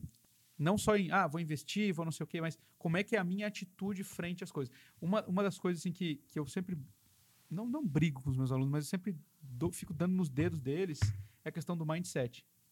Você tem que estar preparado para administrar aquilo que chegar na sua mão. Uhum. E, aqui- e o seu negócio só vai crescer se você estiver pronto para administrar aquilo que chegou na sua mão. Se você não está pronto para ganhar 50 mil por mês, você não vai ganhar 50 mil, por mais que você queira. E não é por merecimento. Ah, eu mereço porque eu sou uma pessoa boa, porque eu sempre Que eu contribuo trabalho muito, mundo, sou porque eu trabalhador, dou duro, acordo sou um cedo. bom pai. É, Não é por isso que você vai ganhar 50 mil. Uhum. Você tem que estar pronto. Seu cérebro tem que estar pronto para lidar com 50 mil. Quando você aprender a lidar com 50, você vai começar. Beleza, o próximo passo agora é 100 mil. Uhum. Como é que eu lido com 100 mil por mês? Como é que eu lido com 500 mil por mês? Com 2 milhões por mês por 1 bilhão? Então, eu não estou pronto para lidar com um bilhão ainda. Também não. Entende? Então, é um mindset muito avançado. O Donald É. Trump tá. Uhum. Entende? Ele- Flávio Augusto tá. Flávio Augusto tá. Já tá no caminho, tá? Uhum, né? uhum. Então, assim, você vai um tempo para você aprender a lidar com isso. E eu acho que esse tipo de livro, como Segredos da Mente Milionária, te preparam para isso. É, Vai te fazendo. Vai te Quantos caras, por exemplo, base. que ganharam, sei lá, Big Brother, ganharam na Mega Sena, que voltaram ao seu estado inicial ou até pior, porque Uhum. Ganhou um passam- milhão e perdeu. Acabou, Gastou. embora. Não estava pronto mentalmente para isso. pronto para lidar com o dinheiro. Então, a, a sua mente, se você não estiver pronto, ela vai se livrar daquilo ali. Uhum. Seja comprando besteira, dando dinheiro para os outros, comprando, fazendo caridade, qual- Uhum. qualquer coisa. Você vai se livrar daquele dinheiro, porque eu não sei lidar com isso. Poucas pessoas que ganharam prêmios de loteria continuam ricos depois de um tempo.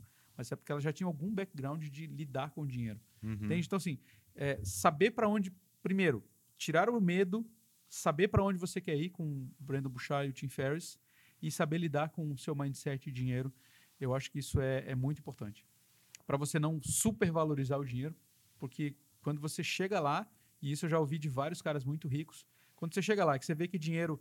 Que, cara, beleza, comprar uma Ferrari é uma coisa maravilhosa. Por quanto tempo? Por três meses ela vai te fazer É. muito feliz. Depois disso, é, ok. Você fica tão normal, é igual você entrar no seu palio e ligar a chave. vai ser a Uhum, mesma uhum, coisa. uhum. Deixa de ser aquela novidade. Deixa. Aí você vai lá e compra uma outra. E quando você vê, cara, não é isso que está me fazendo feliz. Aí você vai lá e compra um jato. há pouco tempo atrás, até inclusive o Whindersson teve um problema sério de, de psicológico, né? Ele mesmo Uhum, abriu aí uhum, pra galera que, uhum. poxa, eu tô vivendo um momento, eu tô em depressão. Porque eu tinha tudo, eu tinha tudo, e não- inclusive um jato. inclusive um jato, com piloto, com Uhum. tudo. O cara, o cara chegou no topo do topo e não estava sendo feliz. Então, assim, não é o dinheiro que te traz felicidade, mas a maneira como você lida com ele, a maneira como você lida com as suas conquistas. Eu acho que isso, Porcel, é uma coisa que eu, eu tenho trabalhado muito na minha cabeça ultimamente. Mi- meus negócios cresceram depois que eu saí do, do, do conforto. Eu- cara, eu tinha um escritório massa lá em, lá em Floripa, né? Num lugar bacana, com meus funcionários, tudo- todo mundo trabalhando bonitinho nas suas mesas e tal. Mas quem atrapalhava o negócio era eu, porque eu ficava tirando o foco deles. Hoje eles, cara, trabalham todo mundo em casa, tá aqui, ó, você tem que fazer isso aqui hoje. O nego vai lá, faz, entrega, tá tudo certo. A empresa cresceu, a gente- eu, eu faturo quase três vezes o que eu faturava quando eu estava todo mundo dentro do escritório. Mas isso passou por uma, um entendimento de Um como gerenciar amadurecimento. pessoas, amadurecimento, entender como, como os resultados impactam na empresa, tudo, tudo. Passou por isso. Então eu tô, sou muito grato a ter essa, essa mentalidade, graças a esses mentores que eu não conheci pessoalmente. Uma vez teve um anúncio, uau, como é que era o, o- Robert Kiyosaki vai estar aqui em Orlando, não sei o quê, num Uhum, evento de uhum, Robert uhum, Kiyosaki. uhum. Cheguei lá, não era ele, cara. Era- não foi dessa vez, amigo, não foi dessa vez. Enfim, foram um um dos treinamentos que ele vende aqui. Aham. Mas eram representantes que estavam lá. Tinha um vídeo dele lá, mas eu não queria ver um vídeo dele, Ah, eu queria ver ele. Enfim, não foi dessa vez, mas sim, eu sou muito grato a esse cara. Esse cara realmente abriu minha mente para eu posso mais, eu posso ir mais além. T. Harv e o, o Brandon e o Tim Ferriss foram os três caras que mostraram que é possível. E Sim. sem contar outros tantos mentores. Então assim, eu- Claro. eu, sou, talvez eu sou fruto de uma soma de conhecimentos acumulados. Que é uma grande sacada. Você beber em diferentes fontes, jogar no seu liquidificador, remasterizar e falar assim, poxa, isso tem minha cara, colocar a tua pitada, Isso, seu né? tempero. Porque é, eu, cara, eu, eu fico pensando quem é que realmente não faz isso. Porque tem quem faça e não conte. Uhum. E a gente sabe disso, porque a gente bebe muita coisa aqui dos Estados Unidos. Aí você olha para algumas pessoas no Brasil, eu fico puto com isso, porque toda vez que eu pego alguma coisa daqui, eu falo, pô, quem fala isso, quem faz isso é fulano, é Beltrano, a gente tá na Dá era. crédito pro cara, É, né? a gente tá na era do Gary Vee, né? Tá Sim. todo mundo assiste o Gary Vee, segue o Gary né? Vee, e aí tá todo mundo Gary Veeando. Uhum. Só que um monte de gente não fala. Sim. E eu vejo um monte de gente Se coloca como mudando. criador da É, coisa, se né? coloca como criador, fazendo a mesma coisa que o cara, que, o- que o cara faz, não cita o cara. Cara, quando eu começo a fazer as minhas coisas, quando eu comecei, eu comecei a fazer minhas, minhas lives muito baseado no Sobral, Uhum. entendeu? E quando eu encontrei, conheci ele aqui, cara, eu fiquei tão, tipo, meio que sem graça, que eu tive até de vergonha de falar isso pra ele, mas tem várias lives minhas gravadas que eu falei, cara, ó, eu faço isso, quem me inspirou isso foi o Sobral, quem me ensinou isso foi o Michael, é, quem faz muito isso, quem fala muito assim é o Gary. Porra, aí você vê um monte de gente que, meu, o cara não falava palavrão, o cara tava todo arrumadinho na câmera. Agora não, agora o cara só aparece com aquela camiseta, agora ele aparece de touca, agora ele fala palavrão, agora ele xinga. Eu falo, Pô, cara, mas aí tá Que que copiando, tá isso, tá tudo aquilo. Então a gente tá nessa era. Eu não, enfim, eu gosto quando eu faço, quando eu remasterizo, eu falo quem é. Tem um livro que eu não li todo, li só uma parte, chama Roube como um Artista. É, esse- você me recomendou esse livro, eu ainda não, não peguei esse livro na mão, mas estou, estou para. Peguei ele na mão e não comprei, o na título verdade. diz tudo. É. né? Não é, não é de de roubar literalmente, mas você aprender com outras pessoas, colocar a sua pitada e entregar para o seu mercado. entregar. Né? Isso. Aí, você falou de Floripa. Você não nasceu em Floripa. Não. Você nasceu em Joaçaba. Santa Joaçaba. Catarina. Joaçaba, Santa Interior Catarina, interior, interior. interior. Quanto tempo ficou lá? Zero. Nasceu duas semanas. duas Joaçaba. semanas, E aí, eu fico imaginando essa sua trajetória. A gente falou dessa trajetória. Acho que vale. Acho que eu vou fazer um- depois um papo com o Porsche. Vou criar uma outra edição do papo. Vai ser só lá o lado B, que é só o que deu Lado errado. trash só o lado trash da coisa, entendeu? Aí é- Que nunca foi assim. Não foi sempre assim. Porra, não foi. Eu tenho certeza que você tomou, como você falou, grandes decisões, teve que separar o dinheiro pra cá, põe na empresa, põe pra lá. E você é um cara que eu considero que você chegou lá. Onde você tá? Você mora a- do lado, você vai a pé para a Universal Studios, mas não por ser a Universal Studios, não por ser os Estados Unidos, mas você chegou lá profissionalmente. Você poderia estar no Brasil, mas além disso, como diz, eu costumo muito dizer aqui, If you can make it there, you can make it anywhere, que é a música do Frank Sinatra. Se você pode fazer em Nova York, se você pode fazer nos Estados Unidos, você pode fazer em qualquer, Qualquer lugar. lugar. É, você roda os seus negócios no Brasil. Você é um cara que eu considero que chegou lá. E aí, olhando lá para trás, passando tudo que você passou, com seus 40 anos de idade, que eu acho que tudo muda agora, você tem uma outra visão, e pensando diferentes noites que você não dormiu, não porque o teu carrinho estava aberto, ou literalmente porque você tinha que, igual aquele teu amigo lá, tinha que botar uma grana ou no funcionário, ou tinha que colocar uma grana aqui, ou botava em anúncio, ou acreditava, ou investia num mastermind, ou botava literalmente algumas coisas para tua filha pequena ou dentro de uhum. casa. Como é que você olha para trás de tudo isso? E se você pudesse hoje olhar para um cara para essa pessoa aqui, o que, que você fala? Vou pedir para a edição colocar aí o que, que você falaria para esse cara aqui, ó. Ah, caraca! caraca, velho. Como é que você conseguiu isso? Quantos anos faz isso aqui? Cara, isso eu tinha uns quatro anos. Quatro? Quatro anos, vai 36 anos isso. O que, que você falaria para esse menino aqui, olhando de fora? O que, que você falaria para ele? Cara, que fogo, hein, cara? Vocês são, vocês são terríveis, vocês aqui, produção. segura aí, segura aí. Cara... O que, que você falaria para esse menino aí que saiu lá de Joaça... Joaçaba. Joaçaba. Joaçaba. Quantos habitantes? Não sei, cara, mas é, pequena. Cidade pequena. Não, não é uma cidade, assim, mas não é Hoje não é uma cidade uh -huh. grande, deve ser uns 40 mil habitantes, 50 uh -huh. mil. É uma cidade grande pra, na região, mas era uma cidade de interiorzão. De, de, era um tempo de, de roça, de, de a, a, mãe da minha mãe, ou a avó que criou ela, é, vivia na roça, colhendo coisas, morava num barraco de madeira. Uh, enfim, cara, é, eu tive uma infância muito pobre, muito, muito uhum. humilde, assim, né? Uhum. Para se dizer. É... Que não imaginava que jamais, estaria aqui. Jamais, jamais. Então, assim, eu, eu, eu queria ter sido o cara, o primeiro da família que se formou, não fui, porque eu não, não acho que a universidade. É, quando eu comecei a ler o Pai Rico, Pai Pobre, o problema é esse, você não vai querer fazer universidade. Uhum. Mas, enfim, é, mas eu queria fazer alguma coisa diferente. E eu, ach, e eu sinto que eu consegui fazer algo diferente. Eu consegui romper com a realidade do que é a família hoje. Tipo, e isso até traz algum tipo de, de problema, mas uh, do tipo, sei lá, inveja, algumas coisas de algumas pessoas e tal. Mas, cara, esse menininho aqui, a única coisa que eu posso poderia dizer para ele, cara, investe em pessoas, investe em conhecimento. Nunca para de aprender. Eu acho que esse é o melhor conselho que eu podia dar para ele. Quando eu tinha sete anos, eu lembro que a minha mãe conseguiu uma bolsa numa escola particular, uh, porque eu estudei a primeira série numa escola particular lá em Floripa. E nessa escola tinha aula de inglês. E era a aula que eu mais gostava. É mesmo? Eu mais gostava. E assim, me dava muito bem nas provas uhum. e tudo. E eu falava um pouquinho de inglês. Era, era muito mais avançado que só na escola pública que eu tive que frequentar depois da minha uhum. vida toda. Só aprendi o verbo to be. Então, aquilo nunca saiu da minha mente. Um dia eu vou falar inglês. Um dia eu vou falar inglês. Eu acho que talvez o conselho que eu daria para esse menino seria aprenda a falar inglês o mais rápido que você puder. Uhum. Porque isso vai te abrir as portas do mundo. Vai mudar.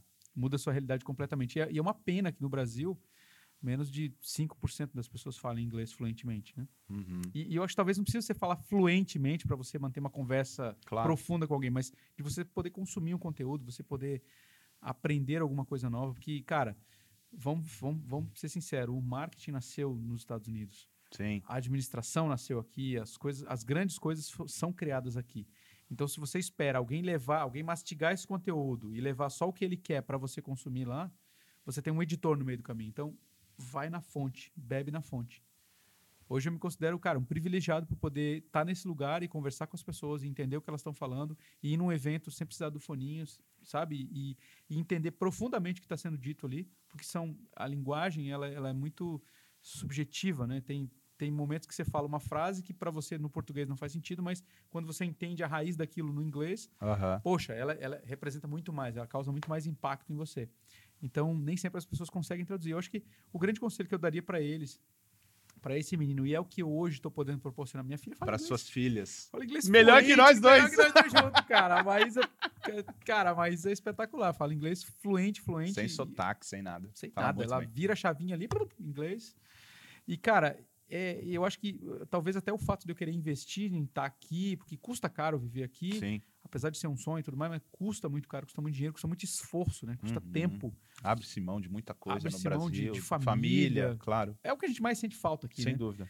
É, então, assim, o fato da minha filhinha hoje falar inglês talvez seja o, o grande conselho que eu não pude dar para esse menino, que é aprenda a falar inglês ou aprenda um segundo idioma o quanto antes. A Maís já está indo para o terceiro idioma. Já tô, eu, como falo espanhol fluente, estou começando a falar com ela em espanhol porque eu quero que ela aprenda também. Que legal. Porque essa é a fase que eles aprendem como uma esponja. Então, uhum. se se esse conselho fosse válido para esse menino, eu acho que eu, se você tem filho na idade desse carinha aqui, uh, ensina um segundo idioma para ele. Se você não, não teve chance de aprender, pague uma escola, pague um professor, sei lá, coloca ele em ter contato, em vez de ele ver desenho em português, bota em inglês, faz ele consumir No próprio inglês. YouTube, bota para escutar. Exatamente. A Maísa começou a ver desenho da Dora Aventureira. Dora Aventureira é a maior escola de inglês infantil do mundo. É mesmo. Porque ela ensina muitas palavras em inglês. Muitas Ah, palavras legal. em inglês. Então ela tem o desenho em português, tem parte que ela, ela ensina as, as pílulas de Uhum, inglês no meio. uhum. Então, assim, começa a incentivar o seu filho a falar um segundo idioma. Acho que esse cara é, foi a coisa que mais abriu a minha mente para você não se alienar. Não estou dizendo que Se restringir. se que é restringir, palavra. talvez. Se é. restringir. Porque alienar é muito forte, Exato, né? Mas é, é, se restringir. se restringir é só consumir aquilo que querem entregar para você. Você pode ir muito mais além. E aí, quando você fala inglês, cara, mil oportunidades abrem-se aos seus pés, porque inglês é a língua mundial dos negócios. É. Você vai fazer negócio com chinês, ele mesmo usando o tradutor lá, ele fala com Ele você vai, em inglês. vai, vai ele vai inglês. se virar. Você, você pousar em qualquer buraco desse mundo, alguém vai te entender se você falar inglês. Menos no Brasil, né? No Brasil pouca gente fala. É, é que é uma verdade. pena. Mas aí é, é a oportunidade. É, em terra de cego, quem tem olho é rei. Né? É rei. É, Onde é que o nosso amigo Flávio nadou de braçada? Ensinando inglês. E mesmo sem É. ele saber E falar mesmo sem ele inglês. saber, sem mesmo ele ser professor de inglês, né? Exatamente. Então ele enxergou muito além. Eu acho que isso, esse é o grande desafio nosso, né? Enxergar além do que a gente consegue ver, sair do óbvio. Mas conselho para esse carinha aqui, cara, depois de quase me fazer chorar, Boa. é, é realmente aprenda a falar inglês. Que bom, Quanto muito antes. bom. Meu velho, parabéns pela tua trajetória. Eu me sinto muito honrado de ter você aqui. Estou realizando um sonho de ter você aqui. Nunca imaginei que eu iria te entrevistar, que ia estar nesse cenário aqui, batendo esse papo contigo. É, parabéns pela tua, pela tua trajetória, pelo teu trabalho, por tudo que você tem feito, pelas pessoas que você tem ajudado, é, pelas pessoas, pelas carreiras novas que você vem criando para as pessoas, é, ensinando o vídeo como uma base de negócio para as pessoas gerarem dinheiro, não simplesmente só fazer vídeo e aprender a mexer com uma Mas tem câmera. estratégia aprender- aí, né? Tem estratégia. Exatamente, não é só editar, ou só mexer na câmera, só fazer um microfone e tal. Esse é o começo, a base de tudo, mas você ensina o cara a fazer negócio e ganhar dinheiro é, estrategicamente com seus vídeos, seus produtos, literalmente transformam a vida das pessoas. A gente tem casos vivos é, disso, dessa transformação. Eu fico muito feliz, muito honrado de ser seu amigo. Você pode ter certeza que você pode contar comigo aqui, no Brasil, nos Estados Unidos, na Europa, onde você for, tamo junto. Tamo Bogotá? fechado. Bogotá, onde for. Obrigado mais uma vez. Legal. Você Força. é sempre bem-vindo. Essa casa é tua. Valeu, Esse cara. estúdio é teu. O que você precisar, conta com a gente. Obrigado Valeu, mais uma amigão. vez. Obrigado, foi excelente estar aqui dividindo um pouquinho dessa trajetória. Eh, eu sei que vem muito mais por a gente está só no começo da coisa toda. Eh, tem muito mais que crescer. Eh, agora, com os 40 anos para frente, começa tudo mudar e, sei lá, a gente vai ficando mais seletivo com as pessoas, com as ideias, com as coisas que a gente quer investir nosso tempo. E eu acho que isso só tem a, a contribuir com todo mundo que nos segue aí. De qualquer maneira, cara, obrigado. Eu estou naquele jantar que a gente se conheceu. Aham. Eu não imaginava que a gente fosse se aproximar tanto, que fôssemos virar bons Uhum, amigos, de uhum. passar festa de Natal, Thanksgiving juntos e tudo mais. Que aqui tem um significado maior, Maior. Do, que, do que o que a gente pensa no Brasil. Mas, enfim, eu realmente sou muito grato a Deus por ter colocado você no meu caminho aqui, nesse momento que eu estou vivendo bom. aqui. Esse momento de chegada, de acolhimento. Então, Conta com Obrigado, a gente. cara. Tamo Valeu. junto sempre. Obrigado. e obrigado. você, não esquece, Porcel é o cara para te ajudar a abrir a sua mente. Ele é o seu mentor. Se você escolheu ele, se é onde ele está, é onde você gostaria de estar, se ele chegou onde você quer chegar, cara, escuta esse cara aqui, cara. Esse cara manja muito. Eu aprendo muita coisa com ele. Apesar de ter ensinado poucas coisas para ele, ele me ensina muita coisa massa. E é sempre um porto seguro você ter alguém que você possa contar, né? Você que faz parte da comunidade, você que não faz, abre o olho para você entrar na comunidade, porque isso realmente ter um mentor como o Porcel é, faz parte da sua trajetória de mudança. É isso, cara. Que bom. Obrigado Sucesso mais uma vez. comunidade. Você sabe que todo mundo que vem aqui tem uma pergunta de ouro. Eita. Pergunta de ouro é o seguinte: você faz uma pergunta para quem está assistindo esse vídeo aqui e essa pessoa vai deixar os comentários. Então você pode perguntar o que você quiser, se essa pessoa é, é, tem algum produto seu, se ela, é, ela por que, que ela te segue, ou uma pesquisa que você queira fazer, uma pergunta de ouro que a gente vai colocar aqui para as pessoas responderem, aí depois fica com uma fonte de pesquisa para você saber o que você quiser do que você Então vamos lá. Como mandar. você viu, Fala para aquela câmera. o Cadê que a me câmera? Pega, pega, pega a Câmera um, câmera dois, Ah, aquela lá. é, rapaz. Como você viu esse menininho que saiu de uma situação de não ter as coisas, esse Uhum, menininho aqui. uhum. Passou a empreender. E o que mudou, que foi o ponto de virada na carreira Uhum. dele e que trou- trouxe ele até aqui, foram os vídeos. Os Boa. vídeos fizeram toda a diferença. Então a minha pergunta para você é: quando você vai começar a fazer os seus vídeos? Boa. Mesmo com ou sem estratégia, para empreender sozinho, aprender com um mentor, po- inclusive pode nem ser eu, pode ser outra pessoa que você achar que seja a pessoa ideal para te ensinar. Quando você vai começar? Porque isso é o que vai começar a virar o seu jogo. Quando? É isso aí. Deixa no comentário Quando aqui que- embaixo. É, assuma o compromisso não comigo, assuma com você mesmo. Porque você é a pessoa mais importante para você nesse mundo. Então, eu já tenho minha carreira, já estou com as minhas coisas andando. Não é para mim que você tem que provar nada, você tem que provar para você. E, e olha o exemplo da Mel, que morria de medo da câmera e agora está começando a voar alto já com os vídeos dela. A Daisy, minha esposa, começou a fazer vídeo esse ano também. Tá ótimo, tá indo super bem. Morria de medo de câmera. O meu brother Cristiano também começou a fazer vídeos. Ah, cara, a- história do Cristiano é, é muito massa. Vai ser contado aqui. Vai? Vai vir pro Papo com Porça. Ah, Lógico que, que vai, ir, cara. porra, cara. Tem que ir, ele tem que tirar esse cara de trás. Transformação viva desse Cara, cara, aqui, é óbvio que É porque não dá pra. Deixa, deixa eu ver se eu consigo filmar ele aqui. porque Ele tá se escondendo aqui, mas é- ele esquece que eu tenho câmera também. né? É, olha lá. O Cristiano é aquele cara ali, ó. lá. Esse é o cara. né? Deixa eu puxar um zoom aqui. Dá uma olhadinha aqui, cara. Tira essa mão do bolso aí, fio. Olha aí. Olha lá. O Cristiano, cara, que tá ali cuidando dessa parafernália toda aqui, esse cara eu tenho o maior orgulho dele. Quando eu cheguei aqui, ele, ele tinha comprado um curso meu. Sabe onde é que ele trabalhava, cara? Não conta. Não, não vou contar. Eu quero não contar essa, não, eu quero contar essa história aqui. Quem procurar vai achar porque a gente tem um, É, tem um estúdio de tem casa um dele que estúdio eu de casa gravei, mas muito bacana dele, mas essa, é, ele, ele é, um, é um- Vamos contar esse estúdio de casa aqui ao vivo. é, eu, eu acho que ele não, ele não caiu a ficha de onde ele tá Não, chegando, não. Não, não, não. Olha o que ele tá tocando aqui, velho. É, é né? exatamente. Isso Não, é muito esse- legal. Cara, ele fez uma entrevista com o Grant Cardone, velho. Eu falei, cara, que inveja, eu queria ser a mosquinha pra dar junto lá. É isso aí, eu fiquei muito feliz desse- com esse episódio. é, e eu, eu fico muito feliz também de deixar na mão dele e falar, velho, faz do jeito que você quiser. É isso. E é, é outra o pessoa- resultado que, tá, que você vê do Papo com Porça desde o começo tá na mão dele. E eu fico muito feliz, muito grato a você também, a ele, porque É isso. o Você, tá você pode legal. criar qualquer carreira que você quiser É. com os vídeos. Né? Só é, botar a sua ideia. Qualquer ideia que você colocar e adicionar vídeo, rede social, os dois motores que a gente falou, orgânico e tráfego pago, meu amigo, você, vai longe. Você vai longe. É, aí. isso. Força. Show. Sempre bom estar com você. Show de bola. Gente, valeu. Obrigado, Obrigado. viu?